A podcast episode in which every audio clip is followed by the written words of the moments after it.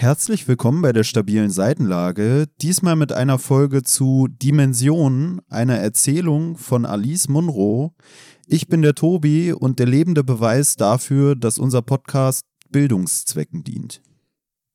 Ich bin Pelle und der Unterschied zwischen einem Familiendrama und einem Ehrenmord liegt in der tragischen Migrationsgeschichte der handelnden Person.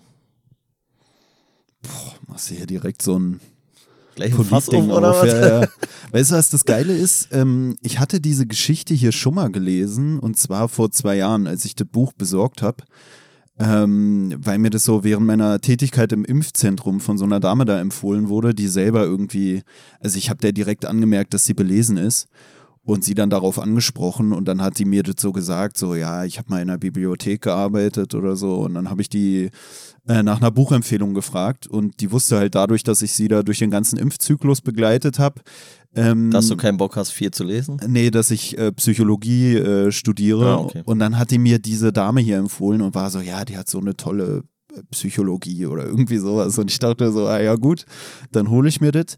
Ähm, und ich habe damals schon irgendwann mal zu dir gesagt, ja, lass mal da die ersten ein, zwei Geschichten äh, aus dem Buch machen und dann können wir dazu irgendwann mal was aufnehmen und habe es damals schon gelesen.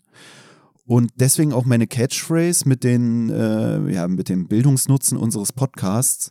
Weil ich weiß noch, ich habe damals die erste Geschichte gelesen und war danach so, oh Scheiße, Alter. Ja, ja. Es, es, es Ich ist mir so- zu hoch, so, weißt Ja, du? ich kann mich sogar noch daran erinnern, dass du irgendwie das so eingeleitet hast, so, ja, ist aber so ein bisschen tragisch und ist so ein bisschen dies und ein bisschen das und ich so, und deswegen haben wir es jetzt dann auch drei Jahre eigentlich nicht gelesen, weil ich gesagt habe, gar keinen Bock auf so eine Thematik. Äh, Ja, für mich war es gar nicht mal unbedingt nur die Thematik, sondern ich hatte auch das Gefühl, irgendwie nicht ganz so äh, alles verstanden zu haben. Dass du ja auch zu stumpf bist? Nee, ich, ich meine ja so, ich bin der lebende Beweis dafür, dass wir irgendwie äh, für Bildung sorgen und wenn es nur meine äh, Privatbildung ist, sage ich mal, weil das ist mir nämlich auch aufgefallen beim Lesen des Buches hier, weil ich es ja ein zweites Mal gelesen habe. Ähm, ich habe mir beim ersten Mal kaum was markiert. Ich hatte auch das Gefühl, meine Markierungen im Buch dienten beim ersten Mal lesen damals nur dazu, am Ende noch zu wissen, worum es überhaupt ging. ging. Ja, Ja, ja. wirklich. Und äh, ich werde später auch noch auf eine Markierung zu sprechen kommen, wo ich mittlerweile mir dann auch so denke, so was dachte was, sich. was, was dachte sich Tobi von vor drei Ja, Jahren, ja, als er das. ja, das war wirklich so, hä, was, Digga, war das dein komischer Humor? War das einfach. ich Aber, weiß nicht. aber weißt du, wozu dieser ganze Podcast hier eigentlich primär dient? Mit welchem Ausspruch man das zusammenfassen kann? äh, Stümperei? Erkenne dich selbst. Also ja, okay. Ähm, kommen wir vielleicht später noch mal Ich habe mich nicht wiedererkannt in meinen Markierungen. Aber lässt sich auch noch sagen, die äh, gute Alice Munro ist auch äh, eine Literatur-Nobelpreisträgerin. Ich würde übrigens sagen, dass sie Alice Monroe heißt, oder? Also die heißt Alice, nicht Alice. Die ist Kanadierin. Ich glaube, die Bibliothekarin hatte auch zu mir gemeint, irgendwie Alice oder so, Alice. Ja, Aber es ja, kann auch, Ahnung. ich weiß auch nicht. Ist ja ich auch hat auch damals zu mir gesagt, irgendwie, äh, weshalb ich dann darauf kam, dass sie in irgendeinem schriftstellerischen Bereich, also ich habe sie dann damals gefragt, diese Dame, die mir das empfohlen hat, ob sie ähm, irgendwie Dozentin gewesen wäre oder so, weil die einfach den Einsatz hat sie mit äh, ich habe ein Dünkel oder so eingeleitet und ich dachte erst, jetzt setzen die Nebenwirkungen ein, weißt du, nach der Impfung. Und dann äh, war ich so, okay, ey, was haben Sie denn für einen Wortschatz? Wo haben Sie denn das her, diesen Begriff? Und dann hat sie mir das halt so erklärt, weißt du, so kam ich überhaupt darauf, dass sie irgendwas mit Literatur zu tun hat, weil ich diesen Begriff noch nie gelesen oder gehört hatte zuvor. Dünkel im Sinne von Verdacht, oder was? Ja, irgendwie ja. so, ja. Ja, so mich dünkt das XY. Ja. So, ja. ja, aber ein bisschen ungewöhnlich, ja, hast recht.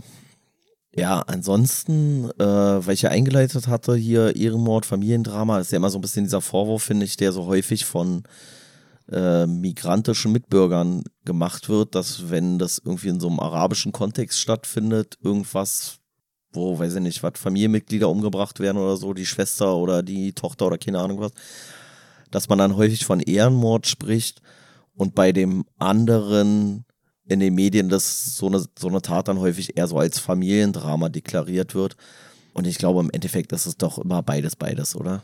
Also, weiß ich nicht, aber ich finde, meistens entstehen ja auch diese innerfamiliären Morde, entstehen ja häufig auch aus so einem verletzten Ehrgefühl oder sowas. Ich glaube, es ist einfach nur, weil es an von den Leuten, die es dann tun, nicht so sehr mit dem Wort irgendwie bezeichnet wird. Als erste, äh, ja, als erste Bezeichnung. Aber im Endeffekt geht es ja auch immer darum, dass man sich verletzt fühlt, in seiner Ehre gekränkt oder was auch immer.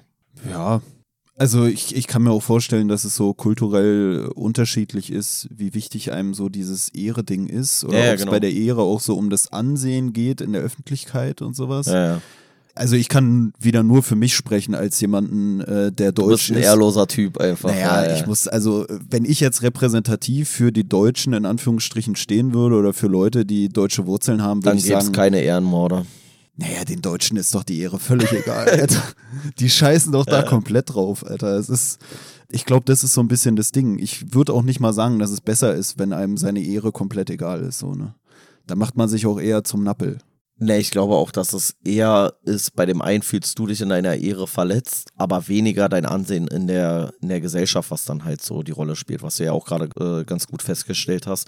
Und das hat wahrscheinlich wieder einfach was zu tun mit Kollektivgesellschaft und individual geprägter Gesellschaft sozusagen, weißt du?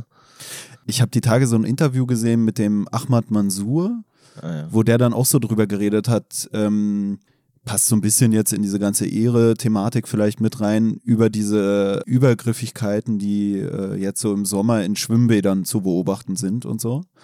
Und da hat der darüber geredet, dass er glaubt, dass das oft äh, vorkommt bei Leuten aus irgendwie muslimisch geprägtem Elternhaus, wo dann mehr so auch so die patriarchalen Strukturen vorherrschend sind, wo es auch so ist, dass man weniger gegens Elternhaus rebellieren kann halt, weil man äh, stärkere Repressalien, sage ich mal, durch das Elternhaus oder durch den Vater dann da äh, als Leitfigur zu befürchten hat. Und dass die deswegen so das, was äh, in deutschen Familien vielleicht eher so ist, dass Deutsche, sage ich mal, oder ist Dass, die Deutsch, so eine- dass die Deutschen eher den Konflikt zu Hause suchen Genau, und die anderen das- eher den Konflikt draußen. dass die eher gegen ihre Eltern rebellieren und dass halt äh, Leute aus so patriarchaleren Elternhäusern dann eher so im Schwimmbad oder so dann da so eine Autoritätsperson finden in Form von irgendeinem Wachtmeister oder was weiß ich oder Bademeister, gegen den sie dann rebellieren können und der ihnen dann vielleicht auch weiß ich nicht, so dieses Grenzen austesten oder so ermöglicht, was im Elternhaus schwieriger möglich ist, weil halt die Repressionen größer sind und was auch noch interessant war, Finde ich ist, gar nicht so einen uninteressanten Gedanken eigentlich. Ob der so haltbar ist, ist eine andere Frage. Der hat dann auch noch angesprochen bezüglich äh, Menschen, die aus irgendwie so Kulturen kommen, jetzt auch wegen irgendwie einer Flüchtlingshistorie, sage ich mal, dass er gesagt hat, dass es da auch so ist, dass äh, die Männer halt, äh, wenn die nach Deutschland hier kommen zum Beispiel, in so liberalere Gesellschaften oder weniger patriarchale Gesellschaften, dass die da auch was verlieren können durch diesen Wechsel der Gesellschaft, so, weil sie auf einmal nicht mehr von Hause aus, sage ich mal, diese Machtposition haben, die sie vielleicht in ihren Herkunftsländern traditionell kulturell hatten und dass Frauen wiederum eigentlich nur gewinnen können, so durch den Wechsel, hat er halt gesagt, weil die viel mehr Freiheiten kriegen und und und und äh, unabhängiger dann werden, auch von ihrem, von ihrem Partner, sage ich mal. Ja, die Frau kriegt mehr Wertigkeit und der Mann verliert ein Stück weit seiner Wertigkeit, weil er was an seine Frau abgibt. Genau. Ja, macht Sinn. Dadurch, dass er aus, anderen, aus einer anderen Kultur kommt, spürt er halt auch diese Einbußen und versucht es zu verteidigen, das, was er vorher hatte. Ist vielleicht auch wieder sowas, wo man fast so diesen Begriff Besitzstandswahrung oder so anbringen könnte, ja. jetzt auf sowas bezogen. Und ähm, da hat er dann auch gesagt, dass das oft dazu führt, dass sich dann Männer hier in Deutschland, die so sozialisiert sind, mit so einem kulturellen Background, dann oft auch wieder Frauen suchen aus ihren Herkunftsländern, die sie dann hier nach Deutschland holen, die nämlich durch ihr Aufwachsen auch eher gewöhnt sind, so patriarchal, sage ich mal, unterhalb des Mannes zu leben. Und dass diese Frauen dann auch wieder abhängiger sind von dem Mann, obwohl man in einer liberalen Gesellschaft lebt, in dem Sinne, als dass die Frauen dann nicht so wirklich Keine die Sprache, Sprache. können und und und. Keine Verdienstmöglichkeit. Genau. Das hatten wir ja mal. Ähm, Aber ich fand, das war irgendwie richtig cool auf den Punkt gebracht. Ergibt für mich auch irgendwie alles Sinn.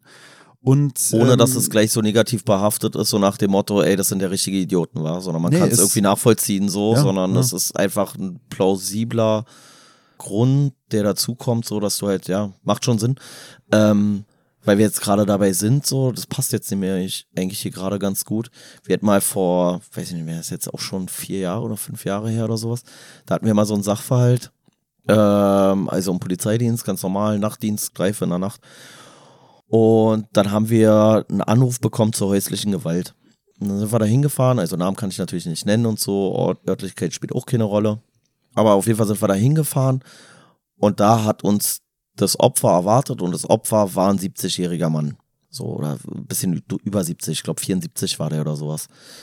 Und der hat uns halt gesagt, so nach dem Motto, ja, die hat mich hier mit Geschirr beworfen und so weiter, bla bla bla. Und er will jetzt, dass sie da irgendwie, weiß ich nicht, durch uns in irgendeiner Art und Weise bestraft wird. So. Also soll weggewiesen werden oder eine Strafanzeige bekommen oder was auch immer. Und dann sind wir reingegangen und dann lag da auch noch so ein bisschen zerdeppertes Geschirr, war auch so ein bisschen Unordnung. Also es kam da auf jeden Fall schon zu einem Streit. Und dieser 74-jährige Mann, der hat halt so ein bisschen gebrochen Deutsch gesprochen, aber der konnte sich gut verständigen. Der hat ja wahrscheinlich auch gearbeitet und sowas, ganz regulär und so. Und da hat sich der Sachverhalt dann auch erstmal so dargestellt. Die Frau war Mitte 20, ich glaube so 26, 24, irgendwas in dem Dreh. Konnte gar kein Deutsch, hat aber dann so mit Händen und Füßen so ein bisschen zu verstehen gegeben, dass sie das tatsächlich gemacht hat.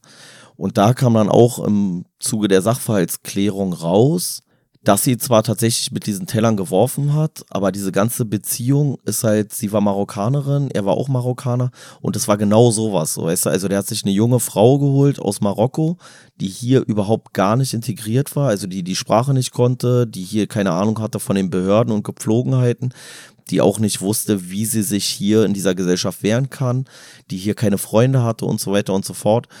Und dieser 74-jährige Mann, der hätte unter normalen Umständen wahrscheinlich mit dieser Frau niemals eine Beziehung geführt. Und da war es dann aber halt auch so, dass er so diese Machtposition quasi so ausgenutzt hat und sie dann halt auch immer wieder bedroht hat, so nach dem Motto, ja, wenn du nicht hier so funktionierst, wie ich das will, dann schicke ich dich zurück in deine Heimat, dann erzähle ich allen, was für eine Schlampe du bist und so weiter und so fort. Also hat so sehr stark sie auch unter Druck gesetzt und dieser Streit ist dann irgendwann eskaliert, weil er ihr zum einen das Handy weggenommen hatte, sie auch kein Geld hatte und nichts und er dann von ihr sexuelle Gefälligkeiten haben wollte, sage ich jetzt mal, und sie dann mit äh, Geschirr geworfen hat. Ist mir jetzt nur gerade so eingefallen, weil das ja auch so ein bisschen so dieses Bild ist. So, also der hat vielleicht auch darunter gelitten, weiß ich jetzt natürlich nicht, Mutmaßung dass er diesen gesellschaftlichen Status aus seiner Heimat in dem Maße nicht mehr hatte. Und dann hat er sich hier vielleicht auch nicht mehr eine Frau suchen können, die derartig unterwürfig ihm gegenüber ist, sodass er sich eine junge Frau aus Marokko geholt hat, gehofft hat, dass er die dann dementsprechend da so mehr oder weniger gefügig hat fiel mir jetzt dabei gerade ein. Ja, irgendwie so eine Schwierigkeit im Umgang mit, ich sag mal, emanzipierten Frauen. Ich, Na, einfach selbstbewussten Frauen. So. Ne, ne, für mich ist auch das, was, wo ich mich jetzt frage, ob das nicht auch das Ähnliche ist, was man beobachten kann bei so, ich sag mal, deutschstämmigen Männern, die sich dann so Frauen aus Thailand oder sowas nach Deutschland holen. Ja, natürlich. Ich glaube, das ist im Endeffekt das genau, ist genau das dasselbe. Also ich, und ich glaube, man muss nicht mal sagen, dann eine Frau aus Marokko oder eine Frau aus Thailand oder keine Ahnung was, sondern du suchst dir dann und damit sliden wir jetzt schon mal so langsam in Richtung unserer Geschichte, würde ich sagen. Du suchst dir ja nicht mal, also du musst nicht mal nach Thailand fahren und du musst ja auch keine Marokkanerin suchen oder sowas, die du dann da nach islamischem Recht heiratest, sowas in dem Sachverhalt, den wir da hatten sondern es reicht ja schon aus, dass du jemanden holst, der dir in irgendeiner Art unterlegen ist. Ja, also entweder finanziell unterlegen ist oder charakterlich unterlegen ist. Es kann auch genau das Gleiche sein, dass, dass du dir als, weiß ich nicht, was, 50-Jähriger, eine 22-jährige Frau suchst, die einfach irgendwo ein Stück weit unsicher ist und der erzählst du dann da, wie das dann alles ablaufen muss. Also ich finde, man muss es nicht so auf so eine reine äh, Migrationsproblematik oder sowas schieben, sondern dass wahrscheinlich einfach Personen, die in irgendeiner Art und Weise sich selber als schwach empfinden oder einfach sich nicht einer dominanten oder muss ja nicht mal eine dominante, sondern einfach einer selbstbewussten Frau gewachsen sehen, ja, die suchen sich dann halt ein schwächeres Gegenüber so. Und das kann halt sein, dass die halt finanziell abhängig ist oder halt auch einfach so aufgrund von Unsicherheit oder was weiß ich was oder manche kriegen das ja auch ganz geschickt hin, sich Frauen oder Frauen, auch Männer, genau umgekehrt, gibt es das genauso so, ja. Äh, sich irgendwie so gefügig zu machen, so mit so emotionaler Erpressung oder was weiß ich was, so und kriegen das ganz gut hin, dann da irgendwie ihre Beziehung auf so einem komischen Ungleichgewicht äh, der Macht irgendwie aufzubauen. Zum Beispiel in unserer heutigen Geschichte, würde ich sagen, oder? So. Ja, deswegen so, da schließt sich so ein bisschen der Kreis. Na dann. Fass mal zusammen, ey. Ja. Auch wenn mir meine Notizen vom ersten Mal vielleicht geholfen hätten, jetzt äh, zusammenfassen zu können, aber ich habe ja jetzt weitere Unterstreichungen vorgenommen beim zweiten Mal lesen, die schon wieder das Zusammenfassen erschweren. Deswegen ja, gut. darfst du das heute ausnahmsweise mal wieder machen. Ja. Ja, also diese Geschichte handelt von einer Frau, von der man gar nicht so genau weiß, wie alt die ist. Ich schätze mal, die wird so irgendwas so zwischen 30 und Mitte 30 vielleicht sein, vielleicht auch gerade Anfang 30, ist auch egal. Spielt nicht so eine große Rolle. Auf jeden Fall beginnt die Geschichte damit, dass diese Frau von sich selber mehr oder weniger erzählt und einen Einblick gibt in ihr berufliches Leben und da kommt halt zutage, dass sie in so einem Hotel so ein bisschen so Room Service macht und das eigentlich auch genießt, weil die Arbeit ist zwar ein Stück weit stupide, aber sie ist trotzdem erschöpfend, sodass sie nachts gut schlafen kann und gleichzeitig hat sie wenig Kontakt zu anderen Personen und das findet sie eigentlich auch ganz gut. Und darüber denkt sie nach, während sie gerade mit dem Bus in eine Anstalt fährt, also in so eine Nervenheilanstalt, sage ich jetzt mal, also irgendwie so ein äh, Sanatorium, wo man sich halt um psychisch kranke Personen kümmert. Und da macht sie so einen Rückgriff der kommt häufiger vor in dieser Erzählung, wie sie ihren Mann kennengelernt hat. Und den hat sie kennengelernt im Zuge von der Krankenpflege ihrer Mutter, die dann im Krankenhaus gestorben ist. Und dieser Mann, den sie da kennenlernt, der beeindruckt sie so ein Stück weit, weil der wirkt irgendwie recht eloquent, also der kann sich ganz gut ausdrücken, hat auch eine dominante Ausstrahlung. Und in den verliebt sie sich, die kriegen relativ schnell Kinder, drei Stück an der Zahl. Und dann ziehen die raus, also ziehen in eine andere Stadt, die sich auch eigentlich nur aufgrund des Namens aussuchen, also so irgendwie so ein bisschen merkwürdige Art der Wohnungssuche, sage ich mal. Der Mann will die Kinder auch dann nicht in die Schule bringen, sondern will die halt zu Hause unterrichten. Und da merkt man schon langsam so, dass der Mann irgendwie so ein bisschen Schwierigkeiten damit hat, auf jeden Fall Kontrolle abzugeben. Also er möchte das schon alles äh, so unter seinen Fittichen wissen, vertraut auch anderen Menschen nicht und sie liebt ihn zwar, aber sie merkt auch, dass es schon in so eine ungesunde Richtung geht. Also er redet immer sehr schlecht über alle möglichen anderen Menschen, so die streiten sich auch über Kleinigkeiten.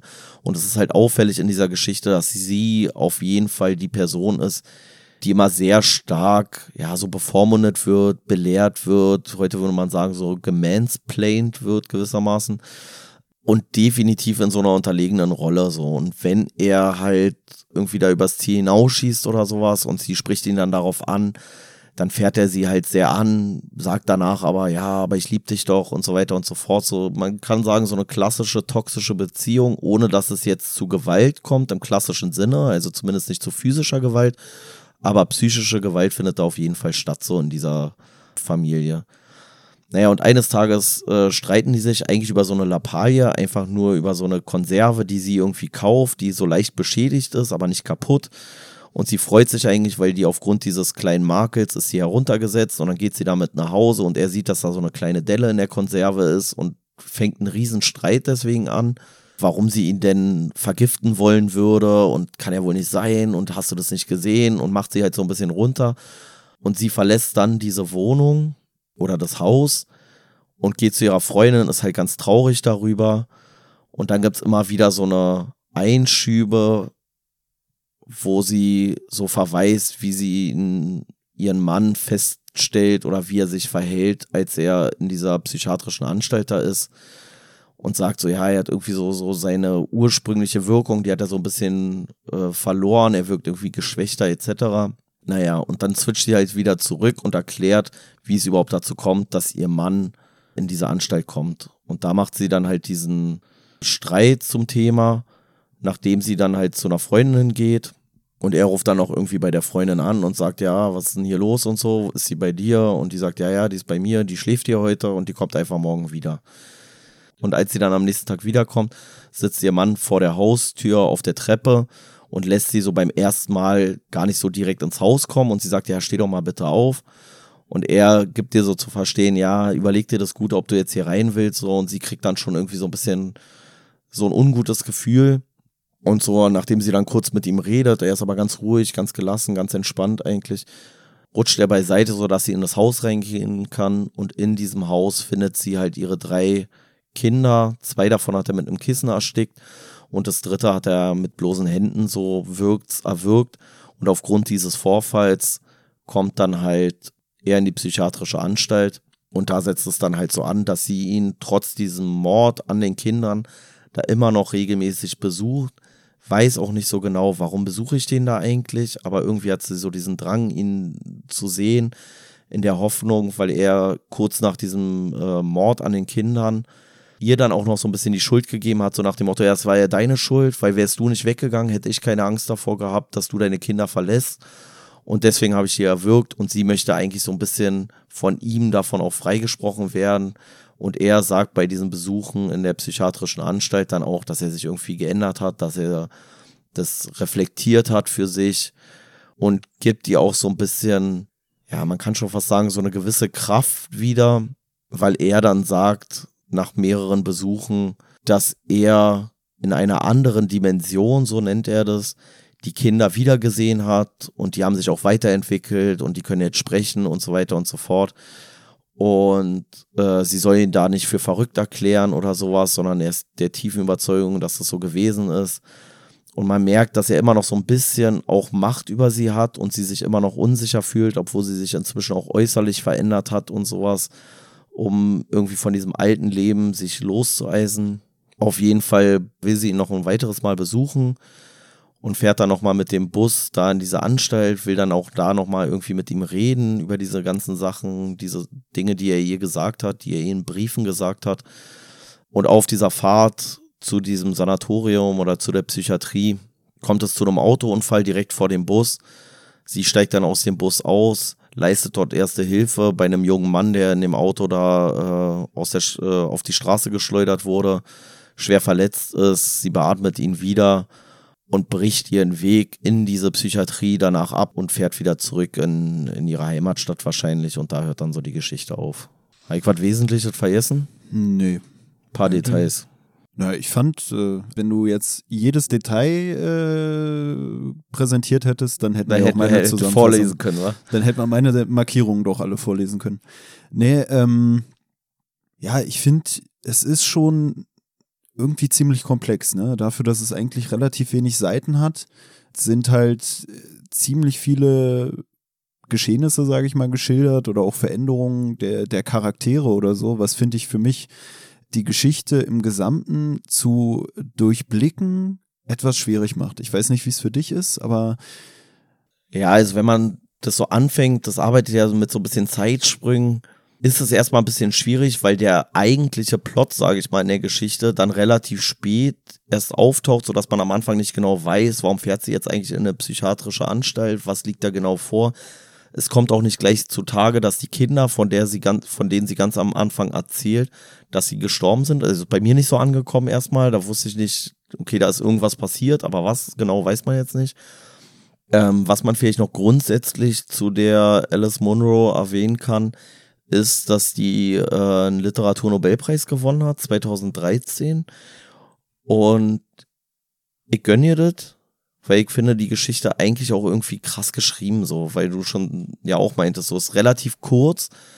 Trotzdem hat die eigentlich verhältnismäßig viel Tiefe, so diese ganze Geschichte. Und es ist nicht so, also finde ich, es ist nicht so platt geschrieben, sondern es ist irgendwie, dass es so plausibel wirkt. Es ist auch wenig, ja, wie soll man sagen, so effektheischend geschrieben, sondern es geht halt wirklich um diese, dieses nicht loslassen können von ihrem ehemaligen oder von ihrem Mann, trotz des Mordes und dieser Seelenwelt, die sie halt irgendwie hat, wo man auch immer, das, immer noch das Gefühl hat, dass er halt viel Macht über sie besessen hat und eigentlich auch so ein Stück weit immer noch hat.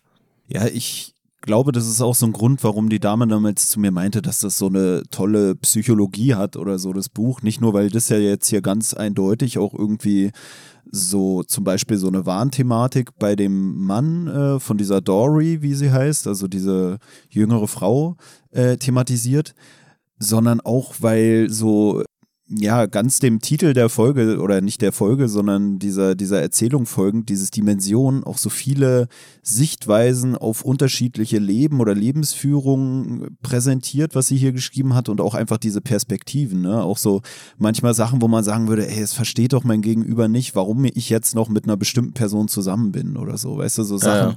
die viele kennen, weißt du, ich hatte es auch schon, dass man irgendwie in einer Beziehung war, dann hatte man eine Beziehungsstreiterei und dann sagt irgendwie jemand, der mit einem ein Gespräch darüber führt wie so ein Mediator, ja, warum seid ihr überhaupt noch zusammen? Und man denkt sich so, Mann, Digga, für dich ist das leicht zu sagen oder leicht Ja, zu ja. hinterfragen, weil du siehst gerade nur die Probleme, aber du spürst ja nicht die Bindung, die die Menschen trotzdem noch miteinander verspüren halt, ne? Und das ist auch sowas, was hier, finde ich, dann gut dargestellt ist, weil du auch gerade meintest, wie sie das so schreibt. Ähm, hier wird auch thematisiert, dass diese Dory halt zu so einer äh, Psychologin da geht, wo sie in Therapie ist. Habe ich übrigens Und- auch nicht gleich geschnallt, dass das eine Psychologin ist. Ich glaube, das ist auch extra so Ja, geschrieben, ja. Ne? wie du schon meintest. Kann auch eine andere Bezugsperson theoretisch sein. auch diese Twists und das macht es ja auch so krass, so dass du irgendwie, obwohl sie da in diese Anstalt fährt, weißt du nicht genau, was Sache ist. Und dann kommt diese Stelle, wo die Kinder tot sind und du bist beim ersten Mal lesen auf jeden Fall erstmal so, okay, krass, Alter, was geht denn jetzt hier ab? Und ähm, hier wird dann halt auch geschildert, dass sie vor ihrer Therapeutin so ein bisschen verheimlicht, dass sie ihren Mann da in seiner Unterbringung besucht, nachdem er die Kinder umgebracht hat. Und da gibt's hier zum Beispiel so einen Satz, wo äh, Alice Munro schreibt, und weil es ihr schwer fiel, nicht alles zu erzählen, was sich in ihrem Leben ereignete, da es meistens so wenig war, rief sie an und sagte ihren Termin ab. Und das finde ich war so ein geiler Satz einfach, weil da wird so gesagt, die Dory oder Dori oder wie die heißt, die erlebt nicht viel in ihrem Leben. Und das wenige, was sie erlebt, will sie auch nicht alles preisgeben, aber da sie über diese Besuche hinaus scheinbar wenig erlebt, muss sie eigentlich ihren Termin absagen, weil es sonst vielleicht auch zu durchsichtig ist, dass sie was verheimlicht, weil sie macht so wenig, dass, dass es fast schon auffällig ist, wenn sie zumindest diesen Besuch bei ihrem Mann äh, verheimlichen würde. Weißt du, so steckte das für mich drin und das war für mich so ein sowas, wo ich mir dachte, irgendwie kann ich es nachvollziehen. Es hört sich komisch an und eigentlich geht man ja zur Therapie, um auch so eine Sachen zu behandeln vielleicht, aber dann, dass so eine Sachen dann doch wieder auch existieren können, die man vor seinem Therapeuten verheimlicht und aus Angst davor, dass das dann auffliegen könnte, nimmt man dann diese ganzen Therapiesessions nicht wahr, wo vielleicht sogar dieses Besuchen des Mannes dann schon wieder eine relevante, äh, ja, ein relevanter Faktor für die Therapie wäre, um bestimmte Probleme zu lösen, die äh, bei ihr vorliegen. Oder vielleicht ist das gerade sogar ein Problem, so dieses, dass man sich gar nicht traut, das einzugestehen, dass man den weiterhin besucht oder so, ne? Naja, vor allem dieses so, ja, es passiert ja so wenig in meinem Leben und deswegen kann ich meinen Termin auch absagen. Ich habe sogar ein bisschen, oder nicht ganz anders verstanden, aber aus der Perspektive auch äh, beurteilt, weil sie ganz am Anfang sagt sie sie macht diese Tätigkeit in dem Hotel. Da muss sie erstens wenig reden, das heißt, sie muss wenig von sich selber preisgeben. Die lebt inzwischen auch unter ihrem zweiten Vornamen, damit sie auch vielleicht nicht so leicht identifizierbar ist, weil dieser ganze Vorfall halt auch in der Zeitung war und sowas, bla. Der andere Aspekt ist, dass es eine körperliche Tätigkeit ist, die sie da ausführt, die sie so erschöpft werden lässt, dass sie am Abend schlafen kann. Und das zeigt ja eigentlich schon, ja, mag sein, sie erlebt nicht viel von außen betrachtet, aber eigentlich durchlebt sie ja offensichtlich immer wieder das Gleiche, weswegen sie nicht mit anderen Leuten zum einen reden will und zum anderen so erschöpft sein will von der Arbeit, dass sie abends gut einschlafen kann, weil sie sonst wahrscheinlich zu lange wach liegt oder zu sehr mit dem Kopf bei diesen Sachen ist und äh, von der Warte her, ja, erleben und durchleben können ja vielleicht zwei Paar Schuhe sein. Ne, ist, finde ich, auch ein interessanter Punkt, weil man könnte sagen, sie erlebt nicht viel, aber das, was sie am meisten beschäftigt, sind dann vielleicht sogar die Sachen, die sie bei der Therapie nicht erwähnen würde. Ne? Also so das, was, wo sie sich Ja, ja. dann den meisten Kopf drum macht, so wie diese Besuche bei ihrem, ja, Mann, der da die Kinder auf dem Gewissen hat. Ja, oder auch einfach, dass es ja auch ganz angenehm sein kann, nicht so viel zu erleben, weil ein Stück weit erlebt man ja auch bei der Therapie, wenn man dann immer wieder über so eine Sachen redet oder sowas, durchlebt man diese Sachen ja auch vielleicht nochmal anders, so dass man eigentlich sagt, so, ey, wenn ich da bin, das ist eigentlich für mich viel zu auffühlend, auch ein Stück weit oder zu stressig, so dass man sich ja auch davor teilweise drückt. Jetzt nicht, geht jetzt nicht hier in der Geschichte ähm, so hervor, aber ich glaube, das ist auch eine Motivation von vielen Leuten, die irgendwie zur Therapie gehen, so dass man auch mal sagt, so, nee, ich, ich will heute mich gar nicht damit auseinandersetzen und da muss ich mich wieder damit auseinandersetzen und macht eigentlich den, den falschen Move in dem Sinne, dass man nicht hingeht, weil man sich nicht damit auseinandersetzen will und somit das Erlebte vielleicht weniger leicht überwinden kann, als wenn man hingehen würde. Na, ich finde, äh, sie schildert auch sowas, was man sagen könnte, wie so eine Scham dafür, dass sie ihren Mann noch aufsucht, so der da in dieser Anstalt untergebracht ist. Ne? Also es ist auch sowas, was du ja, glaube ich, auch vorhin so angesprochen hattest, dass sie halt schildert oder dass hier geschildert wird, dass sie äh, durch einen der Briefe, die ihr Mann ihr dann schickt, ähm, so erfährt, dass ihr Mann irgendwie meint, die Kinder in so einer wie anderen Dimension wiedergesehen zu haben und sowas und dass es den Kindern gut gehe. Und diese Vorstellung, die übernimmt dann die Dory gewissermaßen oder die überträgt sich auf sie, dass sie dann auch irgendwie auf einmal so diesen Gedanken entwickelt, dass es vielleicht eine andere Dimension geben könnte, so wie so ein ja, Leben nach dem Tod oder so, wo die Kinder dann äh, wohlauf sind und wo es denen gut geht. Und da schildert sie auch, dass sie diese Vorstellung, die ihr Mann ihr ja, mitteilt, dass sie dann die für sich selbst auch übernimmt und dadurch dann auch so ein bisschen ja, wieder mehr Positivität in ihrem Leben gewinnt oder sowas. Und das war, finde ich, auch interessant, diese Darstellung, dass man fast das Gefühl hat, paradoxerweise hat dieser Besuch bei ihrem Mann dann doch auch so eine Art therapeutische Wirkung auf sie, die ihr irgendwie auch mehr hilft, als wenn sie äh, die Therapeutin aussuch, äh, aufsucht, also aus ihrer Perspektive berichtet, so. Dass sie auch irgendwie sagt, wenn sie zur Therapeutin geht, die redet dann immer nur von äh, ihrer Familie und nicht von ihren Kindern auf so einer persönlichen Ebene, wie es ihr Mann tut, obwohl er halt die Kinder umgebracht hat, hat sie halt das Gefühl, bei dem jemanden zu treffen, der wirklich weiß, wovon die Rede ist, wenn sie mit ihm über ihre Kinder redet. Und das finde ich auch sowas, ja, wieder so eine, so eine interessante Sache eigentlich, dass hier so geschildert wird, wie, wie ihr das irgendwie auch zum Teil gut tut oder ihr auch positive Aspekte wieder ins Leben bringt, doch auch mal diesen Austausch mit ihrem Mann zu haben, der ja auch, wie sie es hier darstellt, so, ja, wie du es ja auch meintest, so völlig verändert wirkt, dadurch, dass er dann da irgendwie Medikation kriegt und auch äh, über sein Leben nachdenkt, sage ich mal, und auch, wie sie es hier schildert, auch so physisch sich komplett verändert hat, eigentlich komplett hager geworden ist, abgenommen hat und ja, ganz anders ist, als er es zuvor war, als er selber vielleicht auch noch so eher im Alltagstrott gefangen war von Arbeiten und äh, Haushalt oder so, wo der Mann hier auch schildert, dass er irgendwie oder dass man im Knast eigentlich nichts irgendwie machen kann, solange man nicht irgendwas aus sich selbst rausholt. Also dass er irgendwie sagt, man kann eigentlich nur was aus sich selbst rausholen, weil ansonsten hast du im Knast so wenig Reize, dass du dich halt mit kaum was auseinandersetzen kannst und dich deswegen viel mit dir selbst auseinandersetzen musst oder versuchen musst, irgendwas aus deinem Kopf rauszukommen. Und da sagt er, glaube ich, entweder wird man friedvoll oder man rutscht komplett ab auch. Naja, entweder wirst du komplett geisteskrank so und brichst komplett oder akzeptierst halt so ein Stück weit. Ich habe auch zu so einem Besuch, den ähm, ja diese Dory ihrem Mann, der Lloyd heißt, äh, abstattet, die ich eigentlich auch ganz gut fand, wo die sich dann so ein bisschen auch über ähm, ja, ihr Leben jetzt unterhalten, wie das so verläuft, äh, seit die Kinder tot sind und seit er im Knast ist. Und, Psychiatrie. Ja, ja, stimmt.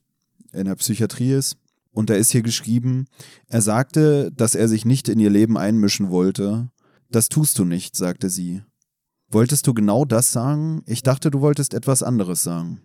Tatsächlich hätte sie beinahe gesagt, in welches Leben. Nein, sagte sie. Eigentlich nicht. Nichts anderes.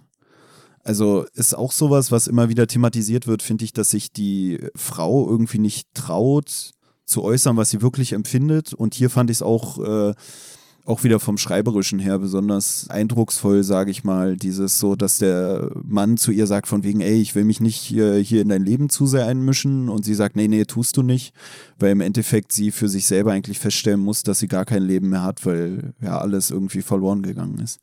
Ja, und ich finde, da merkt man halt auch, dass er immer noch irgendwie so viel Macht eigentlich über sie besitzt. Zum einen, weil sie sich irgendwie fürchtet, ja auch ein Stück weit so die Wahrheit zu sagen. Und was dann auch in dem späteren Verlauf nochmal so klar wird, dass er immer ganz gut wieder die richtigen Knöpfe drücken kann, um sie so auf so einer emotionalen Schiene irgendwie zu bekommen. Also, also den ersten Brief, den ihr dann schreibt, dann so, ja, und ich freue mich ja, wenn du kommst. Du musst natürlich nicht kommen, aber es ist total schön, wenn du kommst. Und das nächste Mal, wenn du kommst, dann will ich dir äh, was erzählen und so. Und, und das macht sie dann wieder so neugierig. Und dann geht sie hin und dann sagt ihr aber nicht, was ihr eigentlich sagen wollte. Dann schreibt ihr wieder einen Brief und da erzählt er das dann halt mit diesen Dimensionen, dass er da die Kinder gesehen hat und die jetzt eigentlich auch glücklich sind und fröhlich und sowas alles. Und um das dann nochmal zu, ja, zu hören von ihm, fährt sie dann auch nochmal hin. Also er hat sie irgendwie immer schon so ganz gut an der Kandare und genauso wie es halt vorher war, dass er sie sehr stark eingebunden hat in dieses familiäre Leben und ihr wenig äh, Spielraum gegeben hat. Genauso kriegt er es eigentlich in der Anstalt dann auch noch hin, als so letzte Verbindung zu den Kindern in irgendeiner Art und Weise in ihrem Leben trotzdem so eine wichtige Person zu sein. Und auf der anderen Seite hat sie auch nicht wirklich jemanden in ihrem Leben, so, weil ihre Kinder sind logischerweise tot. Ihr Mann hat sie verloren. Man hat auch das Gefühl, so Freunde finden jetzt auch nicht mehr so statt, weil das halt mit, für sie auch mit so einer Scham vielleicht verbunden ist. Und die Psychologin, die versucht sie ja auch irgendwo ein Stück weit zu meiden und hält sich eigentlich so damit am Leben, dass sie eigentlich so stumpfe Arbeit, sage ich mal, macht, die sie so erschöpft, dass sie halt abends dann einschlafen kann. Und das, was du ja vorhin auch schon meintest, so, das kennt, glaube ich, jeder irgendwo aus dem Freundes- oder Bekanntenkreis, dass man sich so denkt, so, ja, irgendwie, warum ist das und das Pärchen überhaupt zusammen? Irgendwie wirkt es überhaupt gar nicht nett oder harmonisch, aber es gibt dann halt manchmal so diese eine Ebene, auf der es dann irgendwie für den, für die Leute irgendwie schwierig ist, voneinander loszukommen oder eine Ebene, auf der es dann halt doch eigentlich dann gut harmoniert oder so. Und diese ganze Thematik weiß man halt auch bis zum Schluss nicht so richtig, ob er da selber dran glaubt jetzt oder ob das für ihn selber auch so eine so eine Flucht ist, dass er sagt, so ja, in einer anderen Dimension habe ich die gesehen. Ich habe auch schon mal drüber nachgedacht, so dieses generelle, ähm, glaubst du an sowas hier, so Multiversen und Paralleluniversen und sowas? Ich weiß halt nicht, was es mir bringen würde, wenn ich nicht im Paralleluniversum lebe, obwohl es ja dann oft so nee, ist. Nee, ich, ich finde aber, dass es eigentlich, äh, ja, nee, sag erst mal. Nee, in meiner Vorstellung ist es dann oft so, also zum einen denke ich mir ja gut, ich lebe halt in diesem einen Universum, was bringt mir ein Paralleluniversum? Zum anderen, so in so einer spirituellen Vorstellung könnte man sich dann auch ausmalen, dass man selbst vielleicht mit dem Bewusstsein, welches man gerade hat, in dem Universum lebt, welches irgendwie für einen selbst am besten verläuft. Weißt du, so wie, es gibt so ganz viele Paralleluniversen, in denen bin ich schon tot und das hier ist meins mit dem ewigen Leben und ewigen Ruhm oder so ein Quatsch. Obwohl dafür läuft es nicht gut genug. Ja. Weißt du, also dafür bin ich schon zu alt und zu unerfolgreich oder so. Ja, ähm, aber in jeglichem Bereich, sag ich mal. Ja, aber ich habe trotzdem gedacht, dass es irgendwie was Tröstliches hat. Also jetzt auch unabhängig von dem Buch, aber dann habe ich wieder so darüber nachgedacht.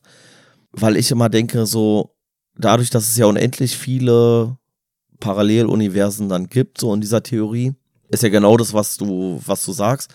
Dann gibt es halt auch unendlich viel, viele Paralleluniversen, in denen es mir deutlich schlechter geht, sodass ich glücklich sein kann, dass ich in dem Universum lebe, wo es mir nicht so schlecht geht wie in den ganzen anderen und gleichzeitig auch, dass ich mich so als Bestandteil von so einer riesigen Familie meiner eigenen Person quasi befinde und dann auch sagen kann, in den anderen Universen geht es mir halt auch besser und deswegen ist es schon okay, weil dafür leben halt ganz viele andere besser so. Weißt du? Also ich glaube, das ist so ein Trost, den man sich so ausmalen kann, ohne dass ich jetzt so 100% daran glauben würde. Aber wenn es bewiesen werden würde, würde ich mir vielleicht auch denken, ja, warum bin ich genau in dem Universum und nicht in dem, wo ich irgendwie Profifußballer bin und 800 Millionen verdiene, so ungefähr. Aber trotzdem hätte es was Tröstliches, finde ich, wenn ich wüsste, dass es von mir selber, von meiner eigenen Person, Millionen von Leuten gibt, die dafür ein richtig geiles Leben haben und die trotzdem irgendwie zu mir gehören, so weißt du? Ich finde eigentlich auch die Vorstellung dann schon wieder interessant, dass man sagen könnte, ich bin ja nicht der Einzige, der das so sieht. Weil in zig Paralleluniversen wird irgendein weiterer Pelle sitzen, der sagt, ey, sehe ich genauso. Weißt du, also in der Hinsicht ist es eigentlich auch schon wieder interessant. Mir fällt auch gerade auf, weil wir das jetzt hatten mit diesem äh, Glauben auch einfach, ne, an, an irgendwie so eine andere Dimension oder so. Ja, ich finde, das ist so ein bisschen, Entschuldigung, das ist für mich ein bisschen die wissenschaftliche Variante von Gott. So, weißt du, so dass du sagst, so das Paradies, was es nicht gibt, aber das Paralleluniversum, wo alles schön ist, das gibt's. Nee, deswegen finde ich das eigentlich interessant, weil hier äh, auf der einen Seite davon geredet wird, dass so die Kirche oder irgendwelche gläubigen Leute, immer wenn es einem so, hier wird gesagt, wenn man irgendwie am Boden liegt oder so oder am Boden ist, dann kommen die an und versuchen einem irgendwie ihren Glauben aufzuschwatzen. Und das finde ich interessant, weil diese Dory da so reflektiert drüber redet, sage ich mal, ja, und äh, sie weiß schon, dann kommen immer die ganzen Kirchenfuzis und wollen einem die Religion aufschwatzen, gerade jetzt, wo es ihr so scheiße geht. Und da sagt sie auch, dass äh, der Glaube für sie jetzt auch bequem wäre, weil dann könnte sie so mit der Gewissheit leben, dass dieser Lloyd, also ihr Mann, der da die Kinder umgebracht hat, in der Hölle schmoren würde oder so. Gleichzeitig nimmt sie diesen Glauben nicht an, aber interessanterweise, und das ist ja das, was du auch gerade meintest, mit diesem, ja, ist sowas wie so der wissenschaftliche Glaube, die Paralleluniversen und so, kommt dann dieser Lloyd selbst im Moment, wo sie eigentlich auch am Boden ist und tischt ihr so äh, diesen Dimensionsgedanken auf, den sie dann gut findet und für sich annimmt. Ne? Und das ist auch sowas, weil du ja vorhin meintest, so der weiß sie dann immer um den Finger zu wickeln. wo ich dann aber unsicher war, ob er das so bewusst macht oder nicht, Ja, ja. weißt du? Also Ja. was so sein, sein Bedürfnis ist oder sein, wa- was für ein Ziel er damit verfolgt. Ob er einfach wirklich vielleicht für sich selbst das auch leicht oder gut findet, mit ihr seine Vorstellung zu teilen oder ob er sie wirklich so um den Finger wickeln will damit, weißt du? Ob so eher so, mir geht's dann selber damit besser ist oder ob er sie einfach an sich ranziehen will Nee, oder ich, ob er ihr eigentlich helfen will damit. nee, ich finde, dass er sich selber in so eine, also er distanziert sich zwar davon so und sagt so, ja, das ist hier nichts Religiöses und so, das ist wirklich so passiert, bla bla.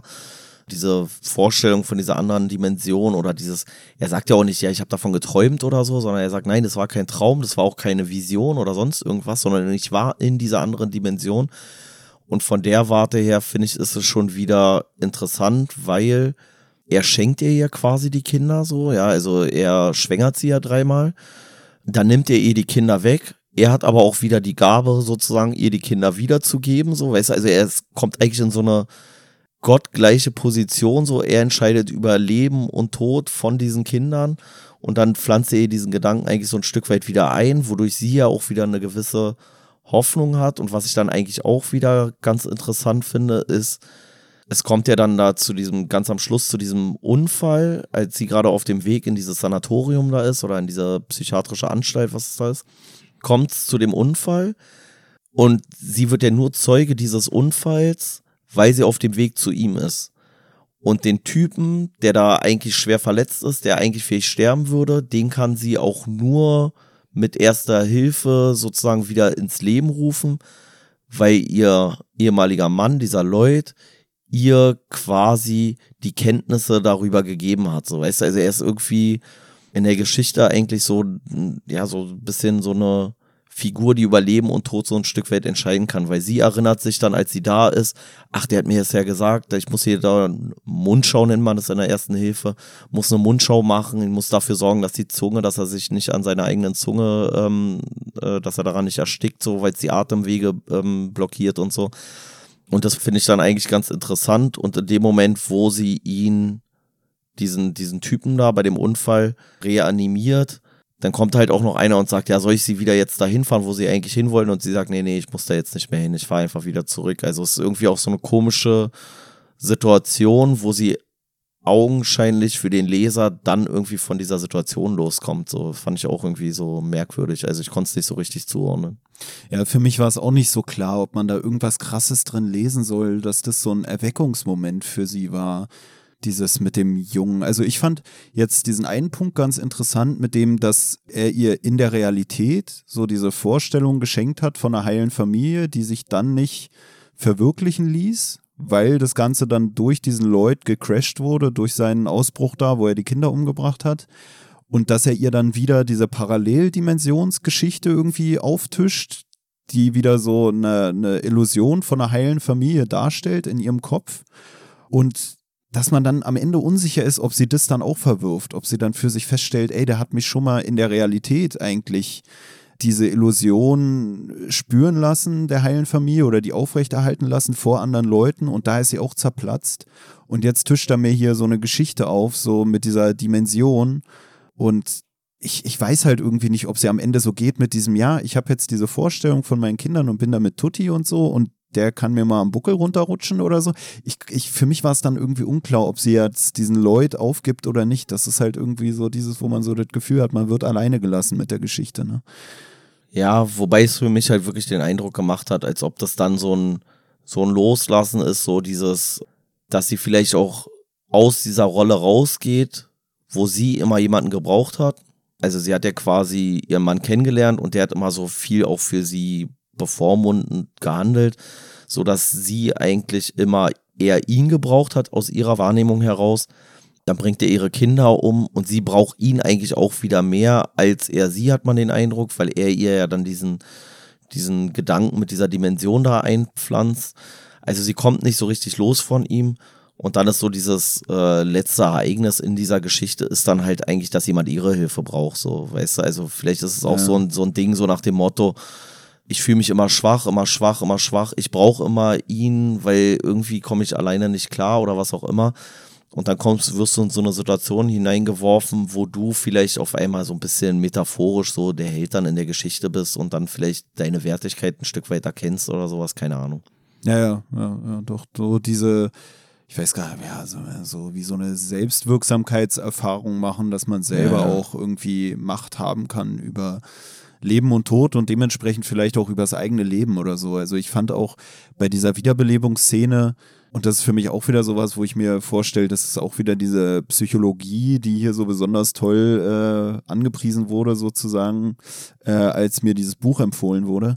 Und zwar ähm, diese Gleichgültigkeit, sage ich mal, der anderen ja, Unfallzeugen die da auch dargestellt wird. Naja, also so ein Busfahrer, der sie da eigentlich befördern wollte Richtung London, wo äh, diese Psychiatrie ist und so ein anderer Autofahrer oder so, die sehen dann da auch den Typen liegen und die unterhalten sich dann eigentlich nur darüber, der Busfahrer muss noch seinen Weg weiter fortsetzen und der Autofahrer bietet irgendwie an, dass er die Dory mit seinem Auto mitnehmen könne, äh, wenn dann alles geregelt ist und so. Und man hat so das Gefühl, die sind auch gleichgültig diesem Menschen, der da liegt, gegenüber, beziehungsweise empfinden eigentlich auch nur so, eine, so einen Hass dem gegenüber, von wegen, hey, der hat sich selber hier in die Gefahr gebracht und jetzt ist er hier am Abnippeln oder so, was diese Dory dann ja äh, verhindern kann.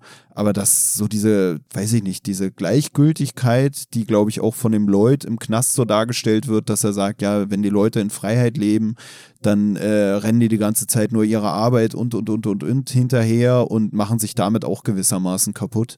Und da habe ich dann auch so das Gefühl, dass es auch wieder so dieses ist, man schätzt gar nicht das Leben der anderen wert oder so, man denkt nur an seinen eigenen Arsch und versucht dann schnell wieder ins Auto zu kommen, um seinen Geschäften nachzugehen, während da vor einem jemand liegt, der ja eigentlich am Versterben ist. So. Also ich habe ja schon viele Unfälle selber beobachtet oder auch weiß ich nicht, Leute, die gerade kürzlich verstorben sind, irgendwo, wo wir im Einsatz waren oder irgendwie so eine Sachen. Und es ist halt wirklich auffällig, was für Missgestalten da draußen rumlaufen, wo du so denkst, so, Alter, ihr habt einfach von nichts und niemanden habt ihr Respekt, so, weißt du, wo du so denkst, wo ich dann auch schon ein paar Mal so ein bisschen lauter vielleicht geworden bin, so dieses, richtig dieses schaulustige Publikum, was ich fast noch schlimmer finde, aber auch so Leute, die sich so drüber aufregen, so nach dem Motto, ja, macht mal jetzt schneller hier und so, ich muss zur Arbeit. Und du denkst, Alter, hier ist gerade jemand gestorben, Alter. Kriegst du das irgendwie mit? So, was ist los mit dir? So, oder hier ringt einer um sein Leben und die fangen an, dich anzupöbeln oder sowas. Oder halt dann auch Leute, die versuchen, dann in so einen Unfallort quasi schon reinzukommen, fast. Also so eine Absperrung da einfach nicht ernst nehmen und sich dann da irgendeine Lücke suchen, um dann da ein Bild von einem Toten zu machen, den sie überhaupt nicht kennen wo ich mir so denke, ey, was ist denn los mit den Leuten? Also, das ist echt so ein, es ist so eine richtige ekelhafte Aktion, so, wo es mir auch echt an Verständnis fehlt irgendwie. Ja, und ich habe da so das Gefühl, also, oder das kann man da irgendwie so reininterpretieren, dass sie da auch so einen, diesen einen Gedanken von dem Lloyd vielleicht auch wieder so im Kopf hat, finde ich, an dieser Stelle, wo sie sich da um den Toten kümmert und äh, der Lloyd sagt auch an einer anderen Stelle irgendwie, es, oder an den, um den Versterbenden kümmert oder der dann am Ende sogar gerettet wird. Auf jeden Fall gibt es auch so eine Stelle, wo der Lloyd irgendwie sagt, ja, und die Welt hat ihn verurteilt, er ist ein Ungeheuer und ist deswegen im Knast, aber irgendwie gibt es nur äh, ganz wenige Leute, bei denen man ja, es als problematisch auffasst, wenn denen Schaden zugefügt wird, so wie die eigenen Kinder oder so. Und bei, bei anderen ist es irgendwie oft ja. egal oder so. Und da ist ja auch so eine Gleichgültigkeit eigentlich, dass man sagen müsste, ey, äh, auch wenn er selber dran schuld ist, dieser Mensch, sollte man ihm vielleicht dazu verhelfen, weiterleben zu können. Und die Leute, die, nee. naja, die, die beiden anderen, die da beteiligt sind, die behandeln ihn eigentlich schon so, als wäre er tot. Also da sagt der eine, glaube ich, sogar, wollen wir eine Decke drüber legen oder so. Und so. Äh, die Dory äh, reanimiert den dann. Ne? Also ist ja auch so eine Stelle irgendwie, wo die anderen beiden den schon abgeschrieben haben oder denen das eigentlich am Arsch vorbeigeht, weil sie mit dem nichts zu tun haben sage ich mal. Ja, jein. Also ich glaube, hast du ein bisschen, also oder ich habe es jetzt komplett falsch wahrgenommen. Ähm, die wirken zwar relativ unbeteiligt und mischen sich offensichtlich auch nicht so richtig in die Reanimation ein, aber die sagen dann so, ja, sollen wir eine Decke unter den Kopf legen? Ah, ja, und stimmt, sie sagt ja, dann so, nee, nee, leg mal nicht unter den Kopf, weil sie dann sich auch ah, wieder erinnert, Zunge, ich soll den nicht bewegen und so, bla bla bla, wegen der Wirbelsäule, dass der nicht gelähmt wird und so. Und dann sagt sie, leg die Decke mal über ihn rüber, so wegen Wärme und so. Ja, ich ähm, halte mich jetzt mit Interpretation. Ja, ja. halte mich jetzt zurück. Äh, das, war, das war jetzt gerade ja, ja, ist einfach. Ähm, ähm, aber was ich einen ganz interessanten Gedanken fand und habe ich auch schon manchmal drüber nachgedacht, aber habe ich jetzt auch nochmal so über meine eigene Person nachgedacht, so ein Stück weit, weil dieser Lloyd sitzt dann in der Anstalt und sagt, ich habe zwar jemanden umgebracht, aber andere Leute bekommen dafür, dass sie Leute umbringen, was weiß ich, Kinder, was weiß ich, wen, irgendwelche, bekommen die sogar ganze Medaillen bekommen so und werden als Helden verehrt so und spielt damit so auf irgendwelche Soldaten an oder Rettungskräfte oder sowas, die im Zweifel sowas auch machen. Und da habe ich halt auch so über mich selber nachgedacht oder so grundsätzlich, ja, man sagt dann ja, man macht sehr für eine gute Sache oder sowas. Aber so ganz normal ist es ja auch eigentlich nicht, ne? Also wenn du Soldat bist so und du tötest auch einfach irgendwelche Menschen, von denen du relativ wenig weißt. Und wie weit bist du jetzt weg vielleicht von so einem Psychopathen, der das, ich sag mal, ein Stück weit zum Spaß macht aber du hast ja einfach nur eine Legitimation sozusagen, vielleicht auch Druck vom, vom Kessel zu nehmen, so, ne? Und ich muss halt auch bei mir sagen, in der entsprechenden Situation, ich hatte da kein schlicht, also ich habe keinen getötet, so, aber äh, ich hatte da kein schlechtes Gewissen, anderen auch mal Schmerzen zuzufügen, so.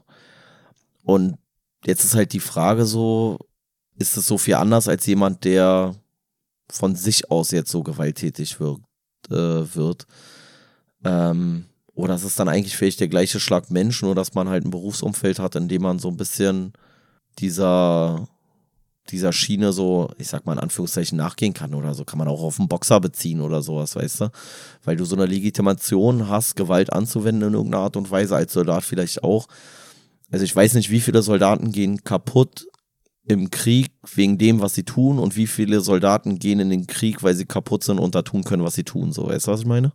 Na, der Lloyd hat auch so eine Stelle, wo er irgendwie sagt, ähm, dass wenn alle über ihn sagen, dass er ein Ungeheuer sei, dass er dann wohl ein Ungeheuer ist, aber er für sich eigentlich gar nicht so klar beantworten kann, ob er jetzt verrückt ist oder normal, sondern er ist einfach er selbst.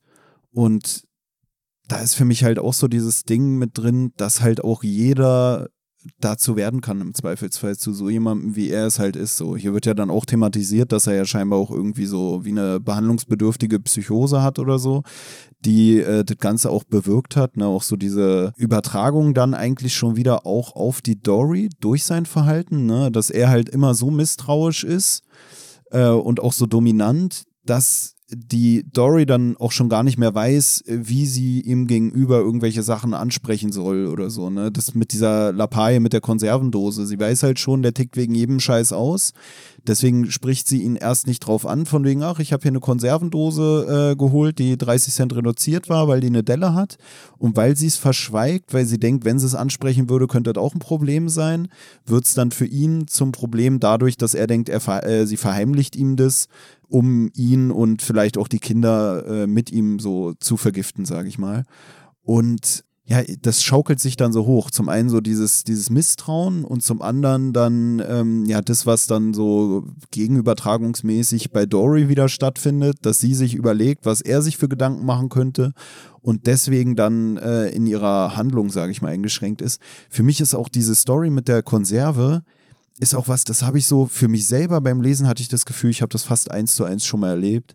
Ich weiß gar nicht, ob ich dir das sogar mal erzählt habe, aber ich bin eigentlich auch oft so, dass ich so unsicher bin und ich weiß, ah, was kann man erzählen, weil äh, man keinen Bock hat auf irgendwie so eine äh, aus der eigenen Perspektive unangemessene oder überzogene Reaktion. Und ich hatte das in meiner letzten Beziehung auch, dass wir irgendwie im Urlaub waren und dann ja, irgendwie über den Balkon so von unserer Ferienwohnung raus sind und dann da irgendwas da auf dem Gelände gemacht haben und dann beim Rückweg wollten wir wieder über den Balkon zurück in unser, in unser Feriendomizil, sage ich mal. Und dann habe ich mir überlegt, ob ich meine Schuhe anbehalten soll oder nicht. Und ich würde schon sagen, dass ich in der Beziehung auch eher so war wie hier äh, die Dame, so eher unsicher und so, ah, ich will jetzt nichts falsch machen, also nicht so eher, also weniger der dominante Part, sage ich mal.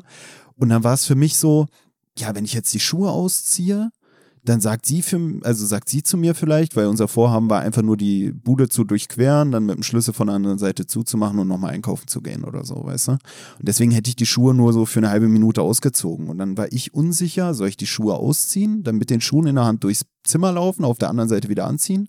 Oder behalte ich die Schuhe kurz an, während wir durchs Zimmer gehen? Und da meine Ex-Freundin dann immer schon kritisiert hat, so von wegen, ja, mach, lass dich doch nicht immer so von anderen beeinflussen oder so von wegen, ich soll nicht immer so klein beigeben, habe ich mir gedacht, okay, ich behalte die Schuhe an, damit sie diesen Eindruck hat, okay, Alter, der, dem ist das hier Das egal. soll ich ja machen. Ja, ja, ja. Und dann habe ich die Schuhe anbehalten und dann sind wir ins Zimmer rein und dann hat sie mich so angepflaumt, so von wegen, ja, ey, warum ziehst du denn deine Schuhe nicht aus? Du machst ja alles dreckig. Und, und das ist halt so diese, diese Zerrissenheit oder diese Unsicherheit, die hier auch bei dieser Dory äh, zu tragen kommt, dass sie schon gar nicht mehr weiß, sie, dass sie so das Gefühl hat, egal welche, ob sie es sagt oder ob sie es nicht sagt, irgendwie kann beides zum Problem werden und man weiß nicht mehr, was man machen soll, ist dadurch dann noch unsicherer und vielleicht in seinem Handeln dann am Ende noch unsouveräner, weil man sowieso nicht wusste, was man machen soll. Und, äh, und dann irgendwann ist es auch einfach dann wie so eine Verzweiflung, sage ich mal, wenn dann, egal was du machst, äh, hast du das Gefühl, du wirst angekackt, weißt du? Für mich war es damals auch so, dass ich dann im Gespräch gesagt habe, ich habe mir gedacht, wenn ich die Schuhe ausziehe, dann sagst du zu mir, warum ziehst du denn für so einen kurzen Stepper hier die Schuhe aus, Alter? Ist doch völlig bescheuert.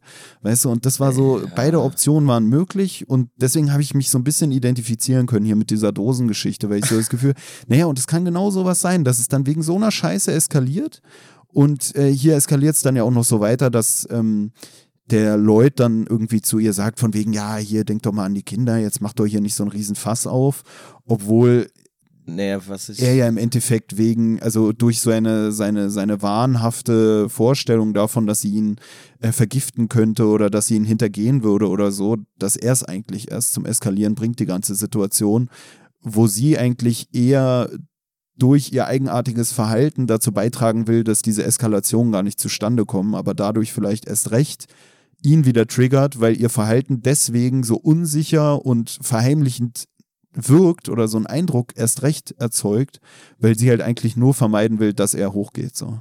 Ja, also ich weiß jetzt auch nicht, wie, wie eure Situation dann da ausgegangen ist, sozusagen. Naja, Aber aber ist meine Ex-Freundin. ja, gut. Aber ja, Man kann sich schon mal trennen, weil ja, man die Schuhe nicht ausgezogen hat. Aktion. Aber weißt du noch, was du, weißt du, was dein, dein Problem dann, glaube ich, war? Und das glaube ich auch hier in dieser, in dieser Geschichte dann da so, weil es geht halt, im Endeffekt suggeriert er ihr immer, dass sie zum einen bösartig oder aus Dummheit Sachen nicht macht, dann kauft sie aus einem intelligenten Denkansatz heraus, sage ich mal, eine leicht beschädigte Dose, die sie dadurch deutlich günstiger kriegt und denkt, ey, jetzt habe ich nachgedacht. Also widerspricht eigentlich diesem Vorurteil ihres Mannes, dass sie ja nie nachdenken würde.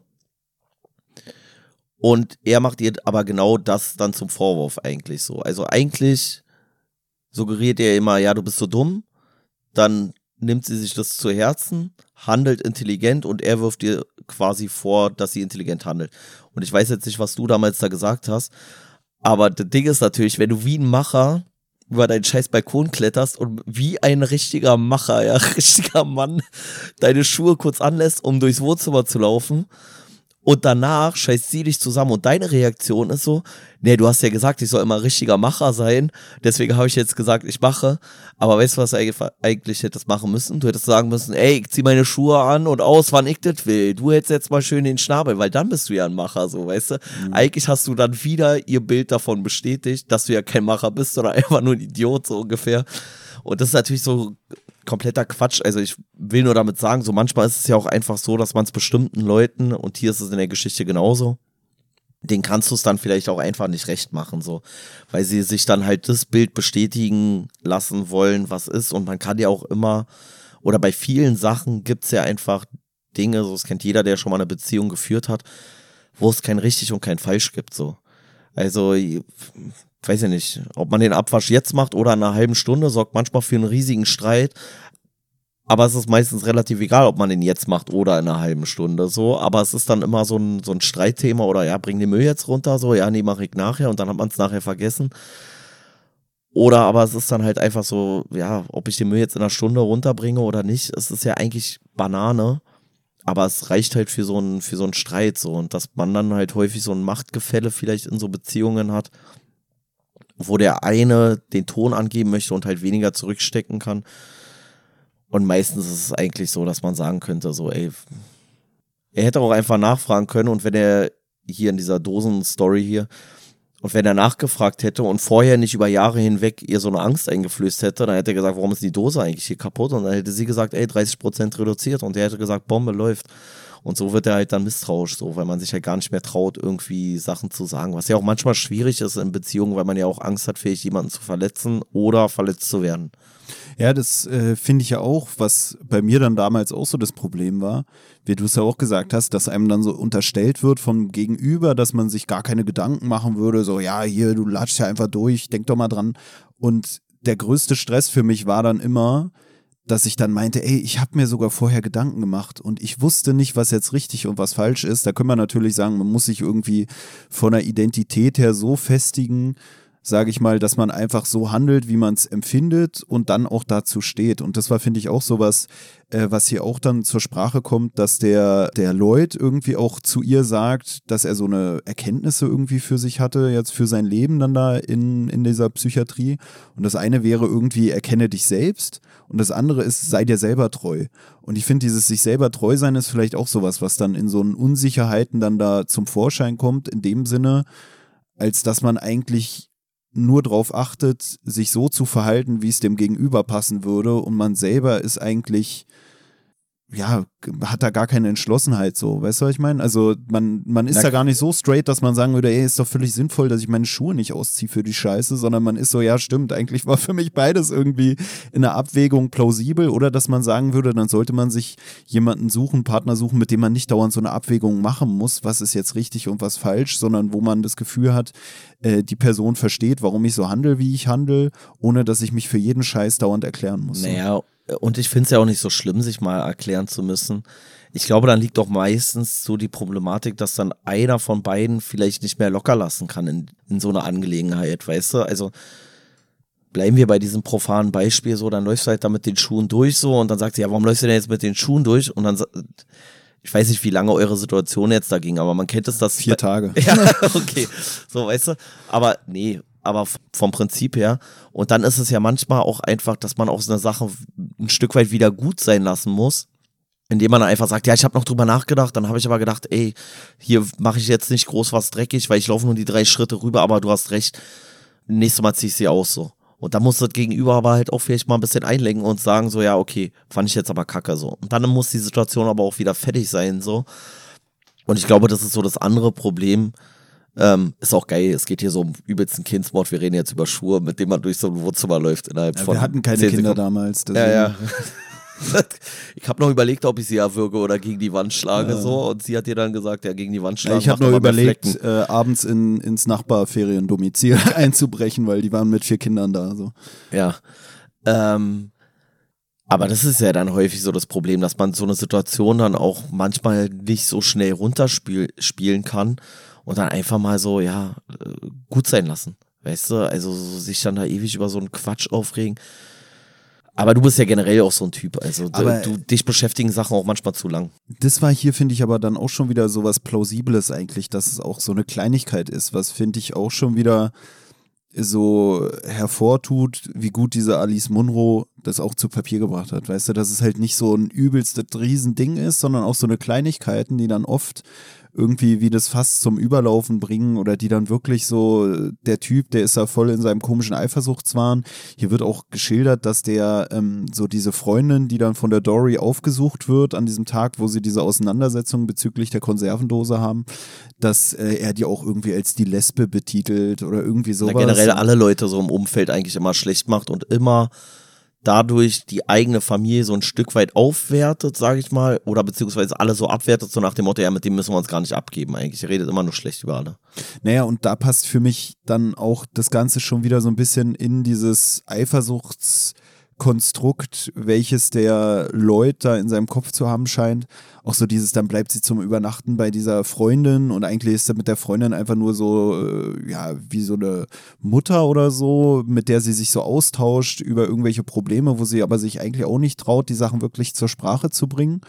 Und man hat so das Gefühl, vielleicht hat der Lloyd wirklich die Vorstellung, dass äh, seine äh, Frau äh, sie mit dieser Dame hintergehen würde oder so. Und weil der Lloyd sowieso sich immer fragt, was sie miteinander reden oder dieses Gefühl hat, und da sind wir wieder bei so einer Ehrenrührigkeit vielleicht, dass ja die Dory sich mit dieser Frau auch über die Missstände in der Beziehung zwischen Dory und Lloyd austauschen könnte und so und was dann auch wieder deswegen ehrenrührig vielleicht so dieses äh, Gesamtbild der Familie im ja in der Öffentlichkeit irgendwie stören könnte. Na, was man halt sagen muss, die Geschichte setzt ja mittendrin ein gewissermaßen.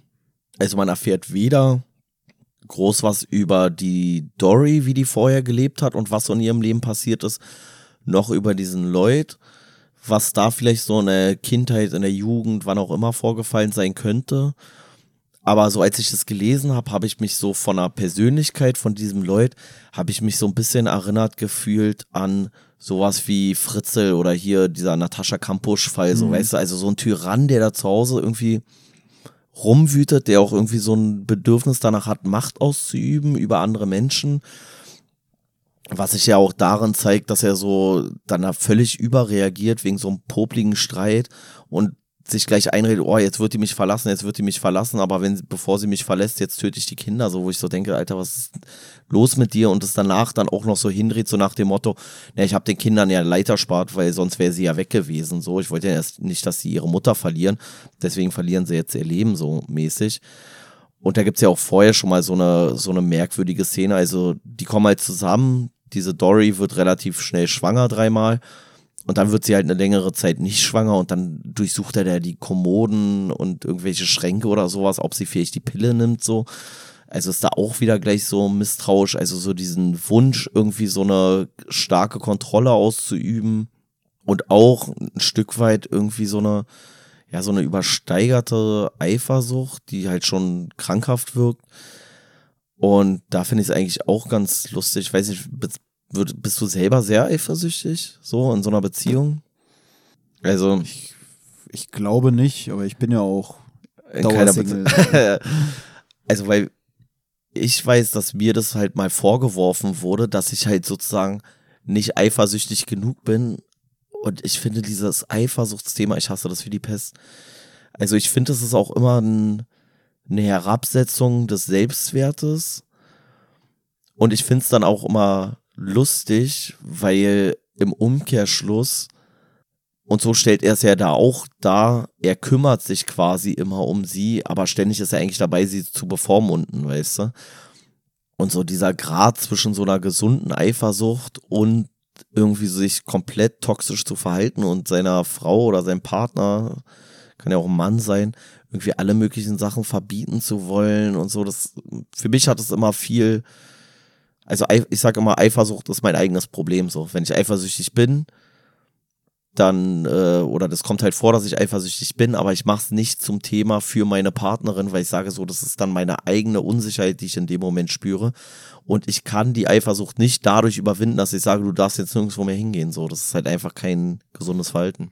Naja, aber es gibt ja dem Gegenüber vielleicht auch einen Wert in dem Sinne, als dass man durch die Eifersucht dem signalisiert, dass man Angst hat, den zu verlieren oder dass man weiß, ja. dass die Person umworben ja. ist. Das war ja der, das war ja der Vorwurf, der mir gemacht wurde, so, so nach dem Motto so, ja, ich find's so komisch, dass du gar nicht so eifersüchtig bist, weil äh, das würde ja meine Wertigkeit aufheben. Und ich denke im Umkehrschluss, ja, was willst du jetzt von mir? Soll ich hardcore eifersüchtig sein und du gehst nicht mehr raus? Ich verhüll dich hier in Schleiern und Tuch und keine Ahnung, so weißt du? Ne, ich finde es in der Hinsicht eigentlich auch hier schon wieder ganz passend, weil hier gibt's auch so eine Stelle, äh, wo sie dann den Lloyd besucht und dann wird so geschildert, dass der irgendwie gar nicht mehr so auf dem Schirm hätte, was sie eigentlich gerade macht. Also was natürlich auch nicht ganz klar ist so, weil der ja auch irgendwelche Medikamente einnimmt und man weiß nicht, ob es dadurch auch beeinträchtigt ist, dass er sich an bestimmte Sachen erinnern kann. Aber wo dann auch so ein bisschen das so durchscheint, so diese ja, so eine, so eine Gleichgültigkeit vielleicht ihr gegenüber, ja, wo er vorher immer so mega eifersüchtig war, hat sie jetzt auf einmal das Gefühl, okay, den, den interessiert das eigentlich gar nicht mehr so genau, was ich jetzt mache oder er hat das gar nicht mehr so auf dem Schirm. Früher hat er mich immer so übelst äh, ausspioniert oder so und jetzt ist das irgendwie ja auch wieder so eine Gleichgültigkeit, wo man vielleicht dann auch diesen Wandel der Person des Lloyds merkt, so dass der gar nicht mehr so stark das Interesse an ihr hat oder ihr so hinterher spioniert oder so ein Problem damit hat, wenn sie ihn mal nicht besuchen würde oder so, wie es wie es vorher war, so dieses, dass sie immer bei ihm sein musste und und und. Ja, wobei, obwohl es relativ wenig Dialoge so gibt in dieser, in dieser kurzen Erzählung, finde ich, kommt ja schon so zum Vorschein, dass er sehr manipulativ ist. Und ich habe sogar da dann so gedacht, ob das sogar so ein manipulativer Ansatz ist, so weißt du, von wegen, ey, ich habe mich so extra. geändert, mir, ey, ich habe mir das gar nicht gemerkt, mir ist das völlig egal, was du machst.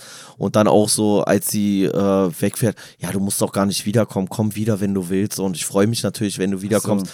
So, weil der ja so durchtrieben wirkt und mit diesem Ding auch so, am Anfang hat man dann so das Gefühl, die Kinder halten sie vielleicht in der Beziehung, dann tötet er die Kinder. Er schafft wieder diese Illusion von einer, von einer anderen Dimension, wo er auch nur er Zugang hat. Sie hat ja gar keinen Zugang in diese Dimension. Und so könnte man auch schon wieder denken, so, vielleicht erhofft sie sich dann immer wieder dahin zu kommen und was Neues zu erfahren von ihren Kindern. Weißt du, so ein bisschen auf die Schiene. Ist natürlich jetzt super rein interpretiert, kann man überhaupt nicht aus der Geschichte rauslesen, aber trotzdem war das so mein Ding, so dass ich dachte, ey, der ist so hoch manipulativ.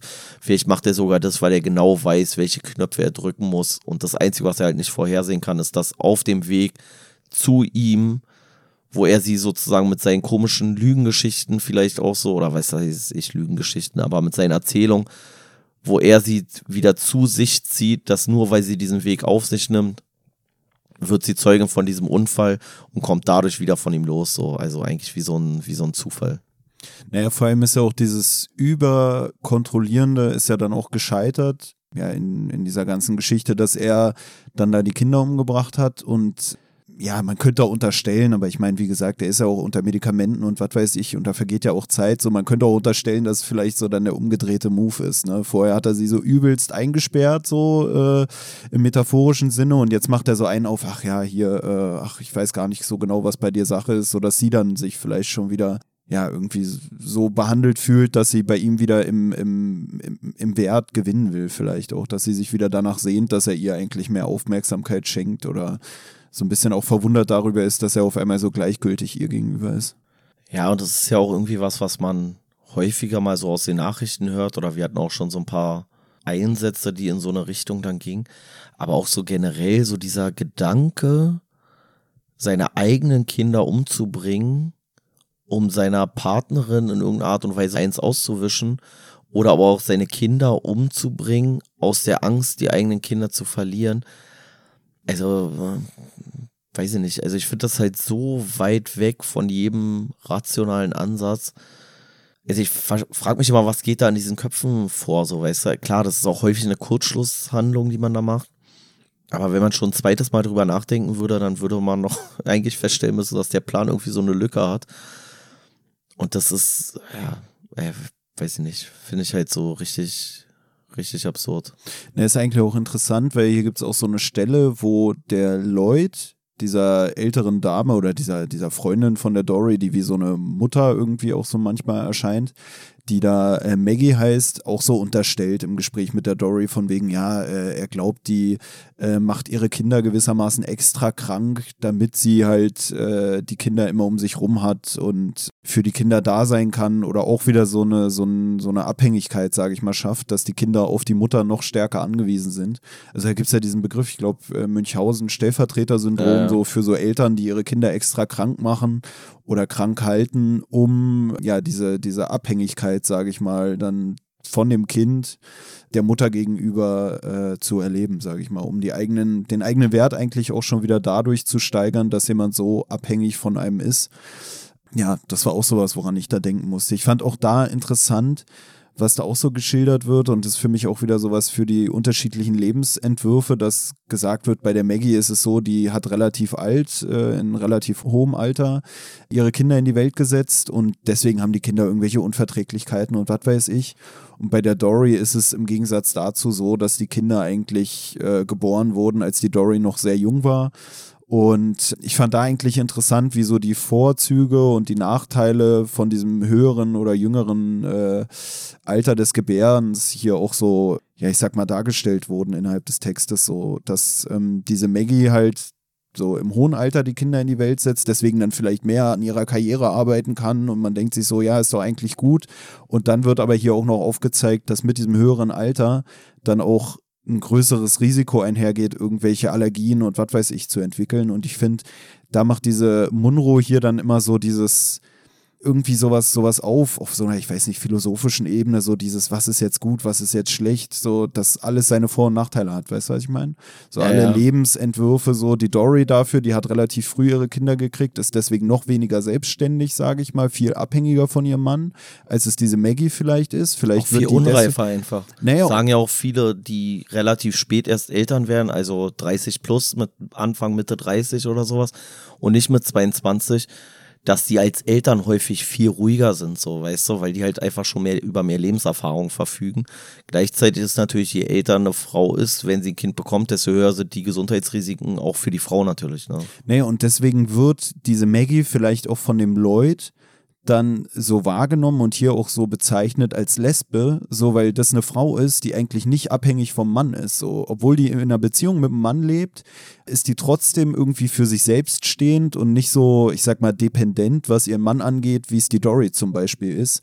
Und das finde ich in der Hinsicht eigentlich auch schon wieder interessant, bezogen auf dieses, der Lloyd bringt die Kinder um, weil er Angst hatte, dass die Kinder ihre Mutter verlieren. Vielleicht in dem Sinne, dass er das Gefühl hatte, auch durch diesen Kontakt zu der Maggie könnte es sein, dass die sich zu sehr emanzipiert und zu sehr auch in diese, dieses Dasein der Lesbe rutscht. Nicht in dem Sinne, als dass sie dann ihre sexuelle Orientierung wandelt, sondern einfach so eine wird, genau. Unabhängigkeit durch den Kontakt mit der, mit der Maggie erlangt.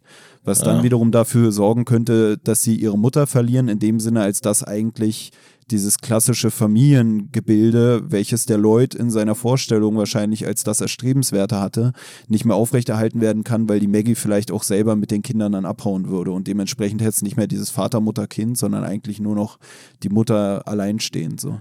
Naja, kommt hier ja auch zur Sprache, dass er halt, also er bezeichnet diese Maggie halt als Lesbe, aber dann wird ja auch gesagt, so er bezeichnet ganz viele als Lesbe und man hat halt wirklich so den Eindruck, eigentlich konnotiert er alle Frauen, die irgendwie ähm, selbstbewusst sind oder emanzipiert sind, die konnotiert er als Lesbe, also mit so einem, belegt die mit so einem schlechten Image, sage ich jetzt mal.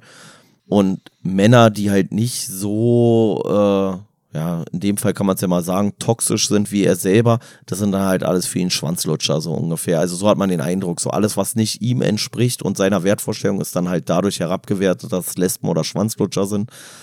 Und dadurch konnotiert er diese Person halt mit einem negativen Begriff, auch vielleicht in so einer abschreckenden äh, Absicht gegenüber seiner eigenen Frau, so, auch wenn es dann vielleicht nur unterbewusst stattfindet. Ja, ist eigentlich auch sowas, was so ein bisschen dann durchkommt im Verlauf der Geschichte oder auch äh, wenn sie ihn da besucht, hat man schon das Gefühl, dass er das, was sie präsentiert jetzt von ihrem selbstständigen Leben, dass er das eigentlich auch mehr toleriert, beziehungsweise nicht mehr so abschätzig ihr gegenüber dann ist, wie er es vorher diesen in Anführungsstrichen Lesben gegenüber war, ne? Fällt mir gerade so auf, weil Ja. ich glaube, es wird auch geschildert, dass sie so wie so eine Kurz Kurzhaar-Igelfrisur hat auf Ja, dem ja. Weg zu ihm oder so. Also eigentlich auch schon eher so dieses, Androgyne. Genau, und auch wenn sie dann da schildert, dass sie sich mittlerweile dann irgendwie alleine mit ihrer Tätigkeit da über Wasser hält und so und äh, er fragt sie dann auch, ob sie jetzt noch eine, eine Ausbildung gemacht hätte oder so. Und es spielt für mich eigentlich alles so in diese Richtung, dass er es doch auch ein bisschen mehr akzeptiert oder erkennt, dass sie für sich selber sorgen kann oder auch muss und gar nicht mehr so abhängig vielleicht sein muss, wie sie es wie sie's war, als sie in einer Beziehung waren. Ja, wobei ich glaube, dass es halt, also ich muss da immer dran denken, ich weiß gar nicht mehr, aus welchem Film das ist. Es ist aus irgendeinem Knastfilm, aber ich krieg's nicht mehr ganz zusammen. Und da ist dann halt auch so, dass der Typ in den Knast geht. Ist es aus American History X? Ich weiß nicht mehr genau. Ist egal. Aber irgendeiner fährt halt ein als Häftling und sitzt dann da halt im Knast so und dann sagt er irgendwie seinem Zellengenossen oder sowas, glaube ich, sagt er so, ja, ich bekomme Besuch hier von meiner Freundin oder Ex-Frau oder was weiß ich was oder Frau. Und dann kriegt er so den Rat, wenn sie da ist, dann darfst du nur Süßholz raspeln. Weil wenn du im Streit weggehst, dann macht es dich verrückt, weil du immer mit dem Gedanken lebst, sozusagen, dass sie jetzt rausgeht und woanders ist, bei irgendeinem anderen Mann sich Trost sucht oder sowas. Oder du musst damit rechnen, dass wenn sie kommt und diese Besuche für sie nicht schön sind, angenehm sind, dass sie dann halt nie wieder zu Besuch kommt. Und es ist hier auch für mich so ein bisschen so ein Ding, so dass ich denke, es könnte so eine Überlegung sein, so weißt du. Also wenn er jetzt, wenn sie jetzt immer kommt und er gibt ihr immer Kontra und äh, beschimpft sie sozusagen und sagt, hier, weiß ich nicht, siehst ja aus wie eine Lesbe oder sonst was, dann ist für ihn die Gefahr, dass sie gar nicht mehr kommt und er hat ja sowieso schon offensichtlich so wenig Person, die er da äh, um sich rum hat. Also insofern kann es auch so eine Überlegung vielleicht sein, so ein Stück weit. Aber es wäre vielleicht dann trotzdem so, dass sich die Machtverhältnisse dann irgendwie gedreht haben oder so, ne? Ja, Dass natürlich. er jetzt so abhängig ist Ja, von klar. ihr, weil sie auch ihm so durch diesen gemeinsamen Glauben an diese Dimension, in der es den Kindern gut geht, vielleicht so dieses heile Familienbild auch bei ihm aufrechterhalten wird, auch wenn es nur so im Kopf sein könnte, während sie eigentlich noch Optionen hat, vielleicht nochmal ein neues Leben aufzubauen oder so und dann, dass sie am Ende dann nicht ihren Weg weiter fortsetzt in seine Richtung, ist dann vielleicht auch so dieses, dass sie für sich eigentlich erkannt hat, ja, dass sie eigentlich das gar nicht mehr nötig hat, ihm da hinterher zu laufen, dass er eigentlich eher von ihr abhängig ist. Genau, dass, dass sie da die Hilfe leistet, jetzt in dem Fall von dem Unfallort, wo sie wirklich gebraucht wird und wo die Person es vielleicht auch ein Stück weit verdient hat. Und wenn sie jetzt wieder dahin fährt, sie dachte, das ist für sie selber eine Hilfe und sie stellt vielleicht dann auch fest, ein Stück weit kommt jetzt nicht so 100% raus, dass es ihm vielleicht mehr hilft, als es ihr noch hilft, so, weil sie ja auch dann für sich irgendwie so diesen Gedanken hat, so irgendwie, ja, das, was sie sich immer erhofft, was sie dann da irgendwie von ihm bekommt, das scheint sie auch nicht so richtig zu bekommen. schwierig. Also es ist schon, ist schon, wie ich schon meinte, so für mich ein schwierig zu greifendes Werk. Also da muss ich ehrlich sagen, ich glaube, wenn ich es das dritte Mal lesen werde, dann äh, werde ich vielleicht irgendwie mehr durchsteigen bei der ganzen Geschichte. Ja, wir können ja noch mal drei Jahre warten und dann nehmen wir es einfach noch mal Ja. auf. Hm. Ähm, ich muss sagen, ich fand es eigentlich ganz gut. Also ich fand es irgendwie äh, eindrucksvoll geschrieben, auch so diese ganzen Sachen, die man jetzt ja im Wiedergeben gar nicht so hundertprozentig rüberbringen kann. Wenn man es liest, das ist schon irgendwie, also weiß nicht, wie es dir ging, aber ich fand es tatsächlich äh, berührend. Ich fand es richtig berührend. Ja, ich fand es zum Teil auch so, dass ich so äh, in der Bahn saß und mir beim Lesen so Gedanken gemacht habe und dann auch so voll so das, äh, weiß ich nicht, so ein. Ich musste richtig schlucken, so wie so ein, wie so ein Scheißhausmensch, Alter, so, der ja, Gefühle klar. hat und so was, Alter. Ja, ja, bei mir war es auch so. So ein bisschen hat es mich getriggert. Also beim ersten Mal lesen weiß ich nicht mehr, aber ich glaube, da war wirklich meine Fähigkeit des Textverstehens noch nicht ausgereift genug für sowas hier. Aber jetzt, als ich es das zweite Mal gelesen habe, war ich wirklich auch so ein bisschen emotional getoucht. Aber wie gesagt, das habe ich in der Bahn gelesen und hatte auch ein bisschen was getrunken davor. und deswegen war ich, glaube ich, wirklich so. Äh, Tobi hat sich leicht berührt gefühlt, bis Ja. er dann gemerkt hat, dass es nicht am Buch liegt, sondern an dem Sondern Obdachlosen, der auf, der auf seiner Schulter eingeschlafen ist. Und es waren auch nicht seine Tränen, sondern es war so der, der Speichel von dem Obdachlosen, der ihm da so langsam die Brust runterlief dann. Ich hatte es ja mal wirklich, da saß ich in der Bahn und war irgendwie auch auf dem Heimweg und war gar nicht so am Pennen. Ich hatte irgendwie Kopfhörer drin und habe einfach so am, an der Scheibe angelehnt, meinen mein Kopf. Und dann hat sich so ein Typ neben mich gesetzt und ich habe sofort so, bin so zusammengezuckt, habe so gedacht, was ist denn jetzt los? Und dann hat der mich darauf hingewiesen, dass ich aufpassen soll mit meinem Handy in der Hosentasche, so, dass es Leute gibt, die äh, schneiden einem dann die Hosentasche auf, wenn man pennt und nehmen da das Handy raus und so. Und ich hatte so das Gefühl, Alter, genau das hast du gerade versucht bei mir zu machen, wenn ich nicht aufgewacht wäre. Also es war so ein zwielichtiger Ja. Typ und der hat sich so erwischt gefühlt, dass er dann mit mir da erstmal zehn Minuten so während der Fahrt gequatscht hat. Aber so richtig, wo ich das Gefühl hatte, Alter, okay, du hast halt, also, weißt du, und er gibt mir dann so Tipps und ich war so, ja, ja, und wir wussten eigentlich beide, dass er so ein, so ein Deine, Huren Aus, ist. deine, deine Ausführungen sind gerade zu explizit, als dass du es nur mal gehört hast, dass es Ja, irgendjemand machen würde. Ja, es war halt einfach unangenehm für den. Der hat sich richtig erwischt gefühlt, so richtig ertappt, glaube ich. Und dann war er so, ich kann jetzt auch nicht einfach aufstehen und ich muss so tun, als würde ich, ja, ja, ich muss auch noch drei Stationen fahren. So. Vielleicht wollte er auch eigentlich dein Genital streicheln und dann war er aber Das enttäuscht, hat er dass dann es ja nur das später Handy gemacht. ist. Ja. Ach so, okay, cool. Schöne Geschichte. Ekelhaft. Ja, Eine Sache, die auch passt, wenn man ähm, über Genitalstreicheln redet, ist, finde ich, das Kleenex, das gute alte Kleenex. Und ich habe hier nochmal meine Markierung rausgesucht, die ich vorhin angesprochen hatte. Und zwar, weil ich nicht wusste, was meine Absicht da war. Weil ich hatte mir wirklich seitenlang nichts markiert in diesem Buch und dachte dann zum Teil so, hä, habe ich mir damals generell nichts markiert oder was? Und dann kam hier der Satz, Maggie nahm ihr den Mantel ab und gab ihr eine Handvoll Kleenex für Augen und Nase. Warten Sie mit dem Erzählen, kommen Sie erstmal zur Ruhe. Und ich habe Kleenex markiert. Und ich war unsicher, ob das so ein äh, Literaturgag-Ding war damals. Also wenn, dann war es ein Literaturgag, der mir heute selber unangenehm ist, weißt du? Und das ist wirklich das, was ich vorhin meinte in meiner Catchphrase, dass ich merke, ich bin mittlerweile gereift, weißt du? Und würde jetzt selber sagen, also da habe ich mich mittlerweile weiterentwickelt, um sowas lustig zu finden. Meine Interpretation davon war nämlich, dass sie ihr Dass das Schleichwerbung ist. Ne. Ach du, ach, du hast eine Interpretation dazu geschrieben? Ne, ich habe mich dann nämlich jetzt gefragt, ob es daran lag, Literaturgag, sie gibt ihr das Kleenex für die Augen, weil sie ja gerade Stress mit ihrem Mann hat und sich cleant von den Tränen, die sie durch ihren Ex vergießt. Kleenex. Kleenex. Ich weiß es ja selber nicht. Das war Ja, meine sinnvollste nee. Interpretation der ganzen Geschichte, weil ich nicht wusste, was ich damals markiert habe. Aber ich glaube, das war wirklich, weil ich da so wenig Verstand äh, hatte von diesem ganzen Kram. Das war das einzige Wort, was du verstanden hast, worum es da geht.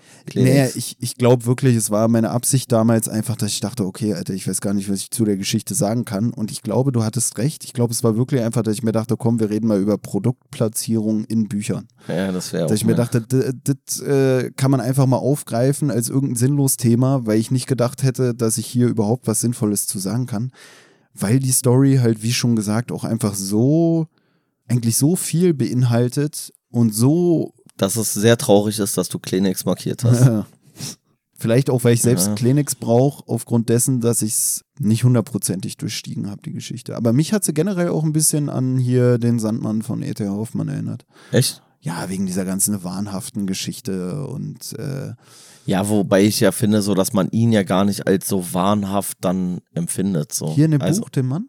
Ja, ne, weil man das immer nicht so klar identifizieren kann, finde ich, ist er jetzt wirklich wahnsinnig, weil das, was man von ihm hört, ist ja immer nur die Art und Weise, wie er sich ihr gegenüber verhält.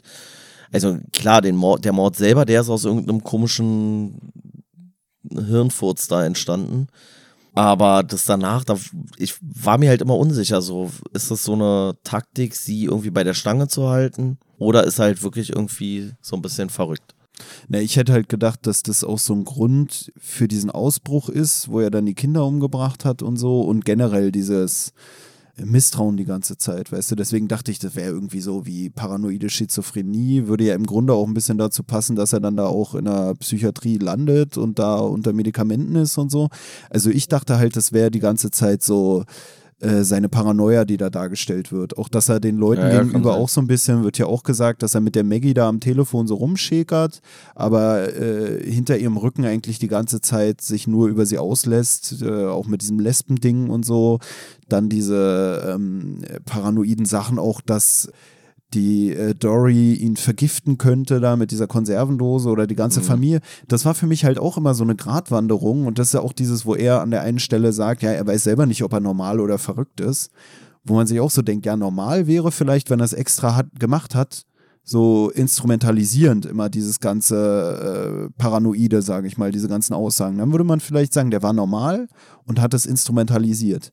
Und es scheint aber eigentlich so, als wäre da auch ein großer Faktor, dass er halt wirklich wahnhaft war, in dem Sinne, als dass er wirklich diese unwahren Überzeugungen hatte, die unerschütterlich waren.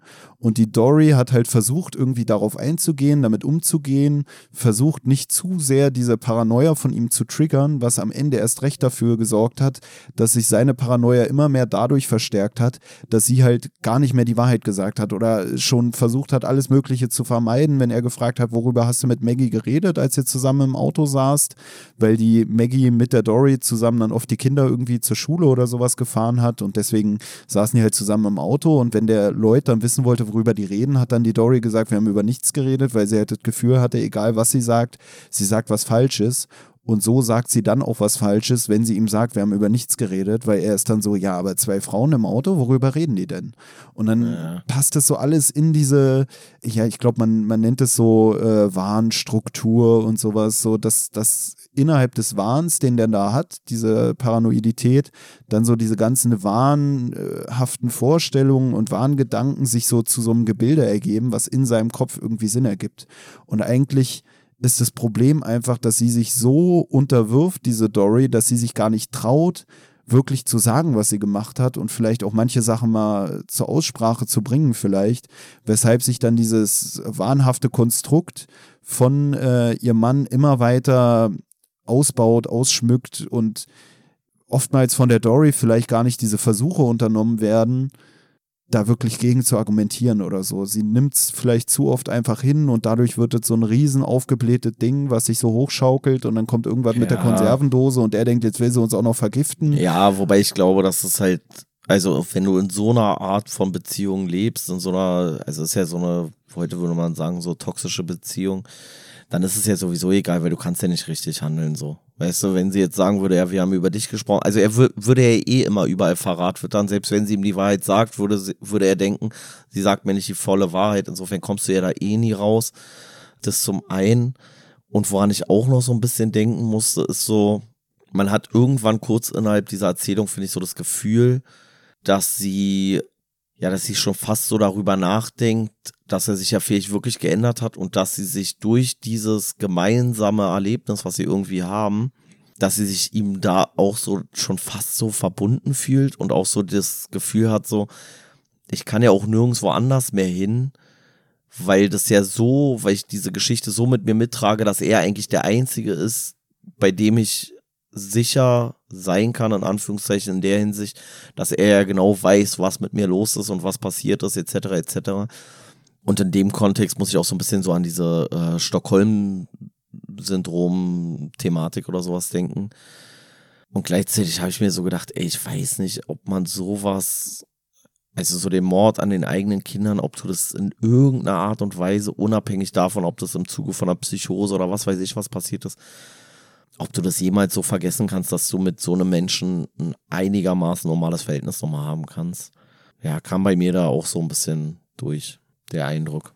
Ja, das ist ja auch, äh, was du meintest bei so einer Stelle, wo sie dann sagt, dass sie sich fragt, ob Lloyd vielleicht wirklich in einer anderen Dimension herausgekommen ist, so wo er dann diese Kinder gesehen hat und gewissermaßen vielleicht auch selber dann eigentlich wie so ein Lloyd aus einer anderen Dimension mittlerweile ist, so der in ja. diese andere Dimension kam, wo es den Kindern gut geht, er kommt wieder zurück und sie könnte jetzt vielleicht mit ihm dann für, ja, ein normales Leben führen oder er wäre nicht mehr so dieser Böse, den sie äh, mal in ihm gesehen hat, so durch diese Wandlung auch dieses Dimensionenüberschritts oder wie man es nennen soll.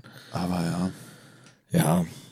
Ja, ich finde halt nur den Gedanken auch irgendwie so interessant, dass wenn du halt selber Opfer von irgendwie so einer schlimmen Tat oder Zeugin von so einer schlimmen Tat geworden bist, dass du dann schon wieder das Gefühl hast, du kannst eigentlich mit keinem mehr normal sein, weil keiner verstehen wird, warum du nicht normal bist. Und der Einzige, der das dann vielleicht noch versteht, ist der Täter selber, so, weißt du? Ja, ja, ich verstehe ja. schon. Ne? Das ist aber auch das, was sie hier meint, so dass der der Einzige ist, der wirklich versteht, wovon sie redet, wenn sie von den Kindern redet. Und das ist vielleicht genauso auch so dieses Problem, was sie dann da empfindet, wenn sie bei der Therapie über ihre Kinder redet, dass sie das Gefühl hat, es kommt vielleicht nicht so ganz bei ihrem Gegenüber an, was für sie alles mit diesen Kindern äh, in Verbindung steht. Und genauso ist es für sie dann auch schwer, über diesen Lloyd zu reden in der Therapie oder dass sie den besucht, weil man vielleicht dieses Empfinden, welches sie dem gegenüber hat, diesem Lloyd gegenüber, gar nicht so transportieren kann mit ihren Worten, sodass es von ihrem Gegenüber wirklich verstanden wird und deswegen verschweigt sie es lieber. Und genauso hat sie vielleicht dann ähm, im, im, in Hinsicht auf ihre Emotionen ihren Kindern gegenüber auch das Gefühl, dass der Lloyd sie eigentlich am besten verstehen kann, weil der vielleicht auch ohne Worte bestimmtes, was sie, was sie irgendwie kommuniziert oder was sie empfindet, einfach dadurch versteht, dass er so viel Zeit mit ihr verbracht hat und sie kennt und auch die Kinder kennt und weiß, wovon die Rede ist. So, weil naja, und ja, ich, ich meine nur, wenn wir zum Beispiel, wir sind ja Verwandte, wenn wir über irgendwie Verwandte von uns reden, so, dann wissen wir ja auch immer, weißt du, da muss man nicht vielleicht immer das hundertprozentig bestpassendste Wort verwenden, weil wir wissen ja beide, wovon wir reden. Und wenn man ja. so sagt, ey, der mit seiner Pünktlichkeit, keine Ahnung was, dann wissen beide, wovon die Rede ist. Und wenn du das jetzt jemand anderem vermitteln willst und dann einfach nur sagst, ja, der hat da und da Probleme, ja, wie Probleme? Und dann musst du das irgendwie ganz anders umschreiben und kannst gar nicht so auf den Punkt bringen, was so das bestimmte Empfinden bei dieser Person ist, die beide kennen. Und ich glaube, genauso ist es dann auch, wenn du dann da über deine Kinder redest oder so, der Lloyd, der hat da wahrscheinlich die, die beste Vorstellung von irgendwie nach ihr oder mit ihr zusammen, was die Kinder sind, wie die Kinder sind und wie die Kinder glücklich irgendwie wären oder so. Ja, naja, vielleicht auch so ein bisschen die Wunschvorstellung. Ich weiß nicht, wie das sonst so in so einer äh, Situation dann ist, wenn, sage ich mal, Vater und Mutter überleben, aber einer von beiden die Kinder umgebracht hat dieses Ding, dass wenn er jetzt geheilt wäre von seiner Psychose und diese Tat nur aus der Psychose heraus äh, getan hätte, dann, und das kommt ja hier auch so durch, so, er hat so eine Wandlung vollzogen, er ist jetzt irgendwie ein anderer Mensch. Und wenn es für ihn auch so ist, dass diese Person, die den Mord begangen hat, eigentlich eine fremde Person ist inzwischen für ihn, die nicht mehr so viel mit ihm gemeinsam hat, dann hätte sie und er ja schon wieder die Gemeinsamkeit, dass eine andere Person ihn die Kinder genommen hat, sozusagen. Weißt du, was ich meine? Ja, sie beschreibt ja auch, dass sie irgendwie auch ein Problem damit hat, ihn so als das Böse anzusehen, weil er allein auch physisch für sie gar nicht mehr der ist, der damals diese Tat begangen hat und so. Das ist für sie alles so schwer miteinander vereinbar ist. Genauso auch diese Äußerungen, wo wir ja auch nicht wissen, ob die Äußerungen dann extra manipulativ gewählt sind oder nicht. So. Ich glaube, das ist auch so ein bisschen was, was die Autorin hier dann beabsichtigt, so dass man zum einen nicht weiß, was sind jetzt seine Absichten, zum anderen auch am Ende nicht ganz klar darüber ist, was jetzt dieses, sie, sie fährt nicht mehr nach London, wo ja eigentlich die Psychiatrie es zu bedeuten hat. Ob das jetzt wirklich, also. So ein endgültiges Ding ist oder ja. jetzt so für den Moment. Ja. Weiß man ja dann auch nicht. Also kann der in beide Richtungen sich entwickeln. Woran ich aber trotzdem auch noch so ein bisschen erinnert war, an diese Geschichte von, von Fritzel so diese Beschreibung, ich glaube, es war in Bezug auf Fritzel, also Josef Fritzel, hieß ja Josef, ja, ne? Ja. Ähm, dass man dann so sagt, so, ey, diese machtvolle Persönlichkeit, die er eigentlich war, innerhalb seiner Familie und gegenüber äh, seinen gefangenen Kindern etc., dass man ihm dann irgendwann so im Knast begegnet und von dieser komischen Fassade ist eigentlich nicht mehr so viel übrig. So, also er wirkt irgendwie so kränklich und äh, so ein bisschen verwahrlost und irgendwie kommt es manchmal noch so durch, aber eigentlich wirkt er nicht mehr so als diese machtvolle Persönlichkeit. Ich glaube, es war in Bezug auf den. Ja, aber da war es auch nochmal so, aber das ist ja hier fast auch so mit dieser Dimension, dass der Fritze ja, glaube ich, dann das so dargestellt hat, als hätten Alles alle geliebt heile. und ja, ja. genau, ja. Also dass er diese Illusion aufrechterhält, so ähnlich wie es ja hier dann mit ja. dieser Dimensionssache auch so ist. Ja, den Kindern geht's gut und ich habe sie besucht und man denkt sich, es kommt nicht so ganz rüber, aber man denkt sich so, so als wär, hätte er die Kinder umgebracht und dann trifft er die woanders und äh, ja, Papa, alles ist Tutti oder so. Ja. Ich musste dabei an, also ist ja so ein Verdrängungsmechanismus, was ja auch sein kann, also entweder dieses Manipulative oder einfach sein eigener Verdrängungsmechanismus, wo er sich dann das so schön redet, wie wir es bei ähm, bei unserer Fritze-Folge da hatten. Aber ich musste da so an zwei Filme denken. Zum einen an Inception, wo diese Thematik auch so ein bisschen behandelt wird. Also da geht es um den, den Mord der Mutter an den Kindern, was sie aber auch aus so einer ja, psychischen Labilität heraus, sage ich mal, begeht und wo sie auch Realität und Wirklichkeit nicht mehr so auseinanderhalten kann. Und zum anderen muss ich dann an den Film Shutter Island denken, wo es auch so ein bisschen so eine Thematik gibt. Also bei Shutter Island ist es so ganz grob umrissen. Er kommt auf so eine Insel als Ermittler und soll da irgendwas aufklären. Und dann kommt später raus, dass er quasi so ein, ja, wie so ein Spiel durchläuft, in dem er selber erkennen soll, als psychisch Kranker, dass er seine eigene Frau umgebracht hat und ganz am Schluss ist dann halt, bleibt dann sozusagen unklar, weil man macht daran fest, ob er zum Tode verurteilt wird oder nicht. Und ganz am Schluss wird dann unklar, ob er die Erkenntnis gewonnen hat, dass er seine Frau umgebracht hat, aber vorgibt, weiterhin daran zu glauben, dass er sie nicht umgebracht hat, um dann endlich erlöst zu werden durch den Tod sozusagen. War das so grob verständlich? Ja, ja. Grob. Ja, äh, die Filme kannte ich auch mal, sonst hätte ich nein Ach so, gesagt. ja, okay. ähm, und das hat mich auch so ein bisschen daran erinnert, dass man nicht so weiß, ist es jetzt so eine Verdrängung oder ist es so ein Konstrukt, was er sich da selber aufbaut. Es ist ja beide Male ein Konstrukt, was er sich selber aufbaut, aber ob er das bewusst macht oder unterbewusst. Ja, ja naja. Hast du noch was? Hast du noch ein Tempo gefunden neben deinem Kleenex? Hm, nee. Mir ist aber jetzt, wo du das gerade sagst, wir hatten mal bei Fabian Anfang diesen Jahres, hatten wir irgendeine Stelle, ach, ich weiß nicht mehr, da war auch irgendwas stand da im Buch, äh, dass er so zu einer Affäre irgendwie sagt, ja, mit so einem Tempo oder sowas. Und da ist mir im Nachhinein aufgefallen, dass das ein Gag war wegen des Tempotaschentuchs oder so, weil die nach dem Geschlechtsverkehr mit ihm, glaube ich, noch ein Tempo am Hintern kleben hatte und dann ist da irgend so ein Gag, dass äh, er sagt, ja, jetzt rennst du hier mit dem Tempo oder so. Und dann ist mir im Nachhinein aufgefallen, dass es irgendeine Anspielung auf ein Taschentuch war. Du okay. hast nach Kleenex-Assoziationen gefragt, jetzt komme ich mit irgendeinem Tempo. Äh, Aber das war relativ am Anfang von Fabian. Wenn ihr nochmal das lesen solltet, weil ihr es beim ersten Mal nicht verstanden habt oder generell noch nie gelesen habt, dann achtet auf die Tempostelle. Okay, kann ich mich nicht mehr so richtig dran erinnern. Ja, ich habe erstmal nichts mehr. Ja, ich auch nicht. War sehr psychologisch. Ja, ich bin gespannt drauf oder ich frage mich, ob die Stories von der alle so sein werden. Was ich mal annehme, sonst wäre die Buchempfehlung nicht gewesen. Das hat so eine schöne Psychologie. Aber ich würde mich freuen, wenn nicht alles so äh, blutig wird oder so. Oder manche Sachen vielleicht auch so ein ja. bisschen leichter verständlich, einfacher zu interpretieren. Von mir aus dann auch kürzer und mit weniger hin und her, was Akteure und Zeitsprünge und so angeht. Ich finde, hier hat sie schon gut gezeigt, warum sie ihren Nobelpreis verdient hat und die nächsten Stories können dann ein bisschen abflachen. Wobei ich hier dann halt auch kurz geguckt hatte nochmal, so was man generell zu der findet, aber so viel findet man ja auch zu der nicht. Und da wurde halt auch diese, diese, ja, so ein Sammelband mit zehn Erzählungen erwähnt und da wurde auch gesagt, dass Dimension soll die beste Erzählung sein. Also vielleicht sind die anderen Geschichten jetzt einfach so richtiger Scheiß. So, vielleicht verstehe ich die anderen dann. ja, ja. Ja, geil. Ja, ja.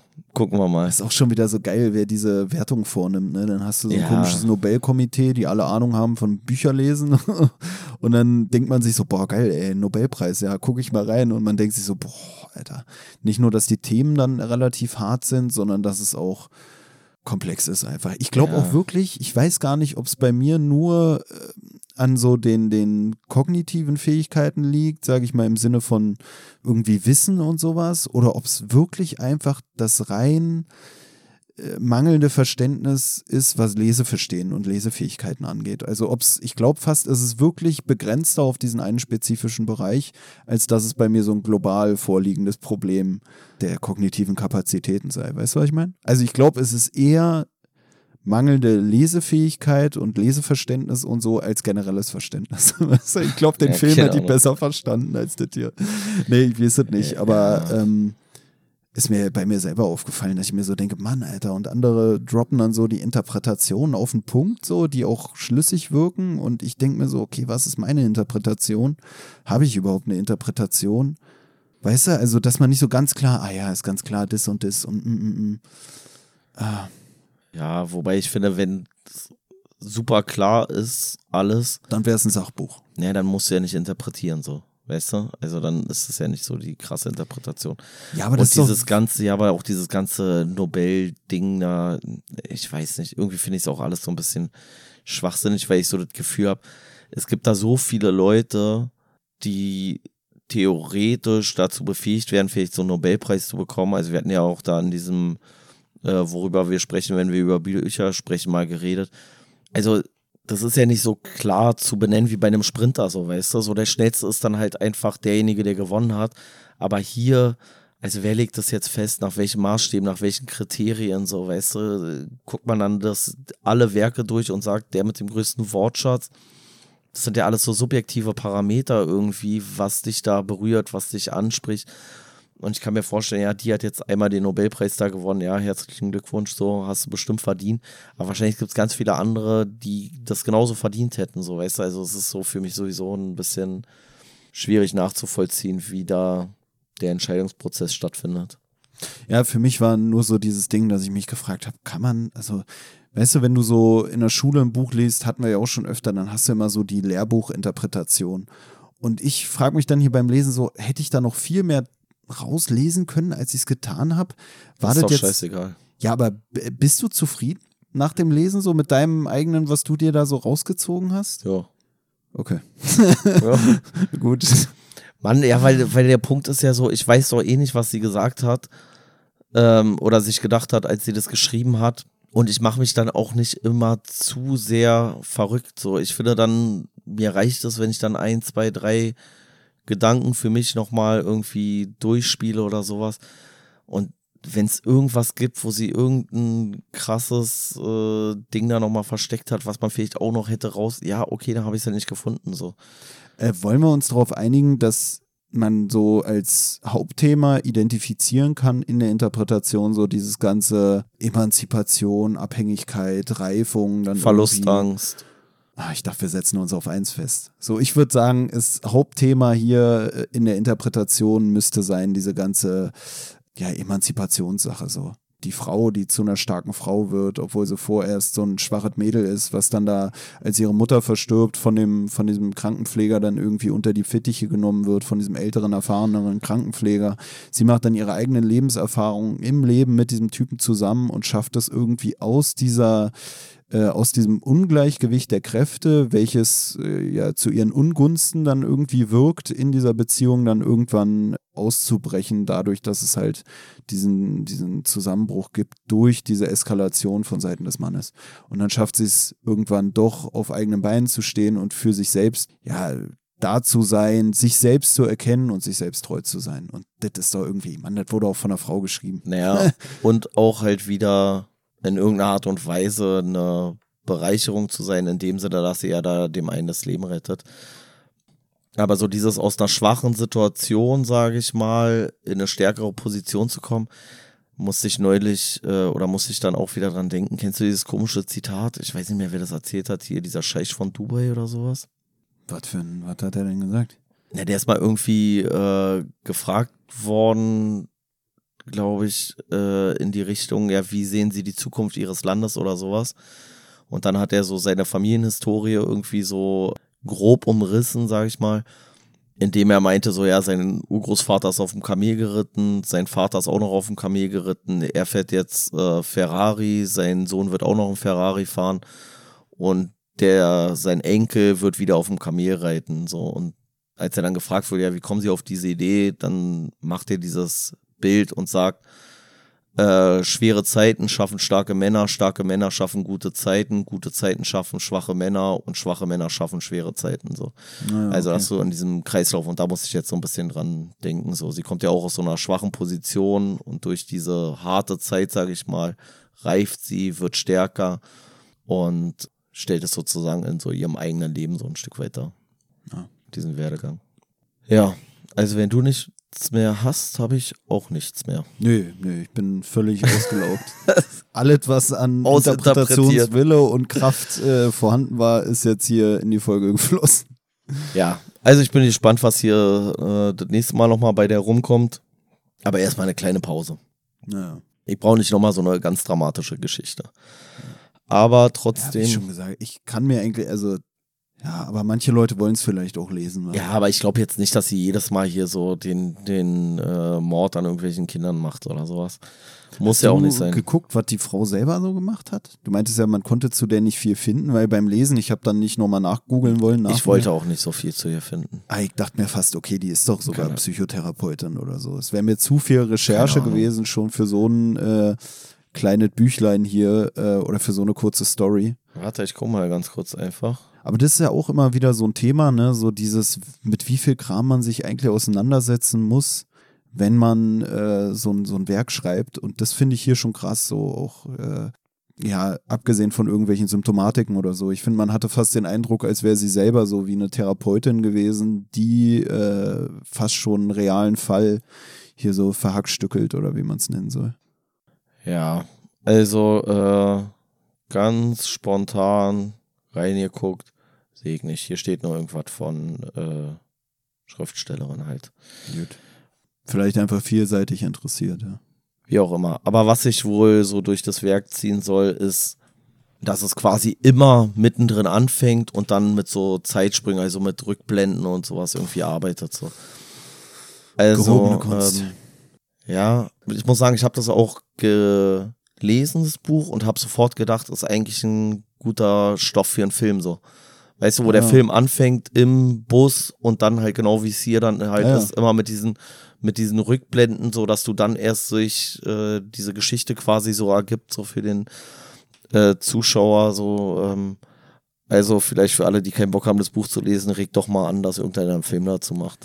ich glaube sogar, ich hätte den Film auch besser gefunden in dem Sinne, als dass ich beim Film nicht das Gefühl habe, was interpretieren zu müssen, sondern ich nehme es einfach so mit, wie es ist. Ja, ja. Man, man guckt sich da einfach zwei Stunden an und dann auch mehr diese Spannung. Ich muss auch ehrlich sagen, ich empfinde beim Lesen nicht so mega viel Spannung. In Ja, weil Regel. alles zu langsam ist halt, ne? Ja, ja, vor allem bei mir. ey. Ja, ja. Vor allem, wenn du die Seite das zweite Mal liest, ist auch nicht mehr spannend, wenn du es beim ersten Mal nicht geblickt hast. So. Ja. Na, ich habe halt auch gedacht, so in so einem Film kannst du halt mit besseren Mitteln arbeiten im Sinne von, dass Zeitsprünge sichtbar werden, weißt du? Dann kannst Ja. du mit Schwarz-Weiß oder mit irgendeinem Filter oder sowas arbeiten, wie auch immer. Ja, ich glaube, das ist schon wirklich hier auch so ein, so ein Handgriff, der dieses Buch auch schwer macht, so wo man wirklich sagen könnte, es gibt so Einsteigerbücher, so relativ leicht verständliche Bücher und dann gibt es so eine Sachen so, was das wahrscheinlich auch Nobelpreistauglich macht, dann diese Zeitsprünge und dann trotzdem keine Logiklücken und dann starke Wandlungen der Charaktere und äh, starker Einsatz von Metaphern und so, weißt du, ne? Ich finde, das ist schon hier, also wenn das so ein 300-Seiten-Buch gewesen wäre, wie wir Boah, schon ja, naja, Kopfschmerzen. ja, auf, auf der, auf, mit dem, mit dem schreiberischen Niveau meine ich halt auch so, auch was so die Charakterentwicklung oder so, pff, wo du eigentlich das Gefühl Ja. hast, du hast halt zwei Charaktere, die sich vielleicht mal drehen, so vom, vom Ding her, aber das Ja, war ja, mir schon nee, zu aber, viel. äh, nee, aber das fand ich tatsächlich eigentlich ganz gut oder auch irgendwie ähm, beeindruckend, weil die halt mit relativ wenig Dialogen dir trotzdem so eine komplette Szenerie, sage ich mal, in den Kopf wirft so und auch so ein komplettes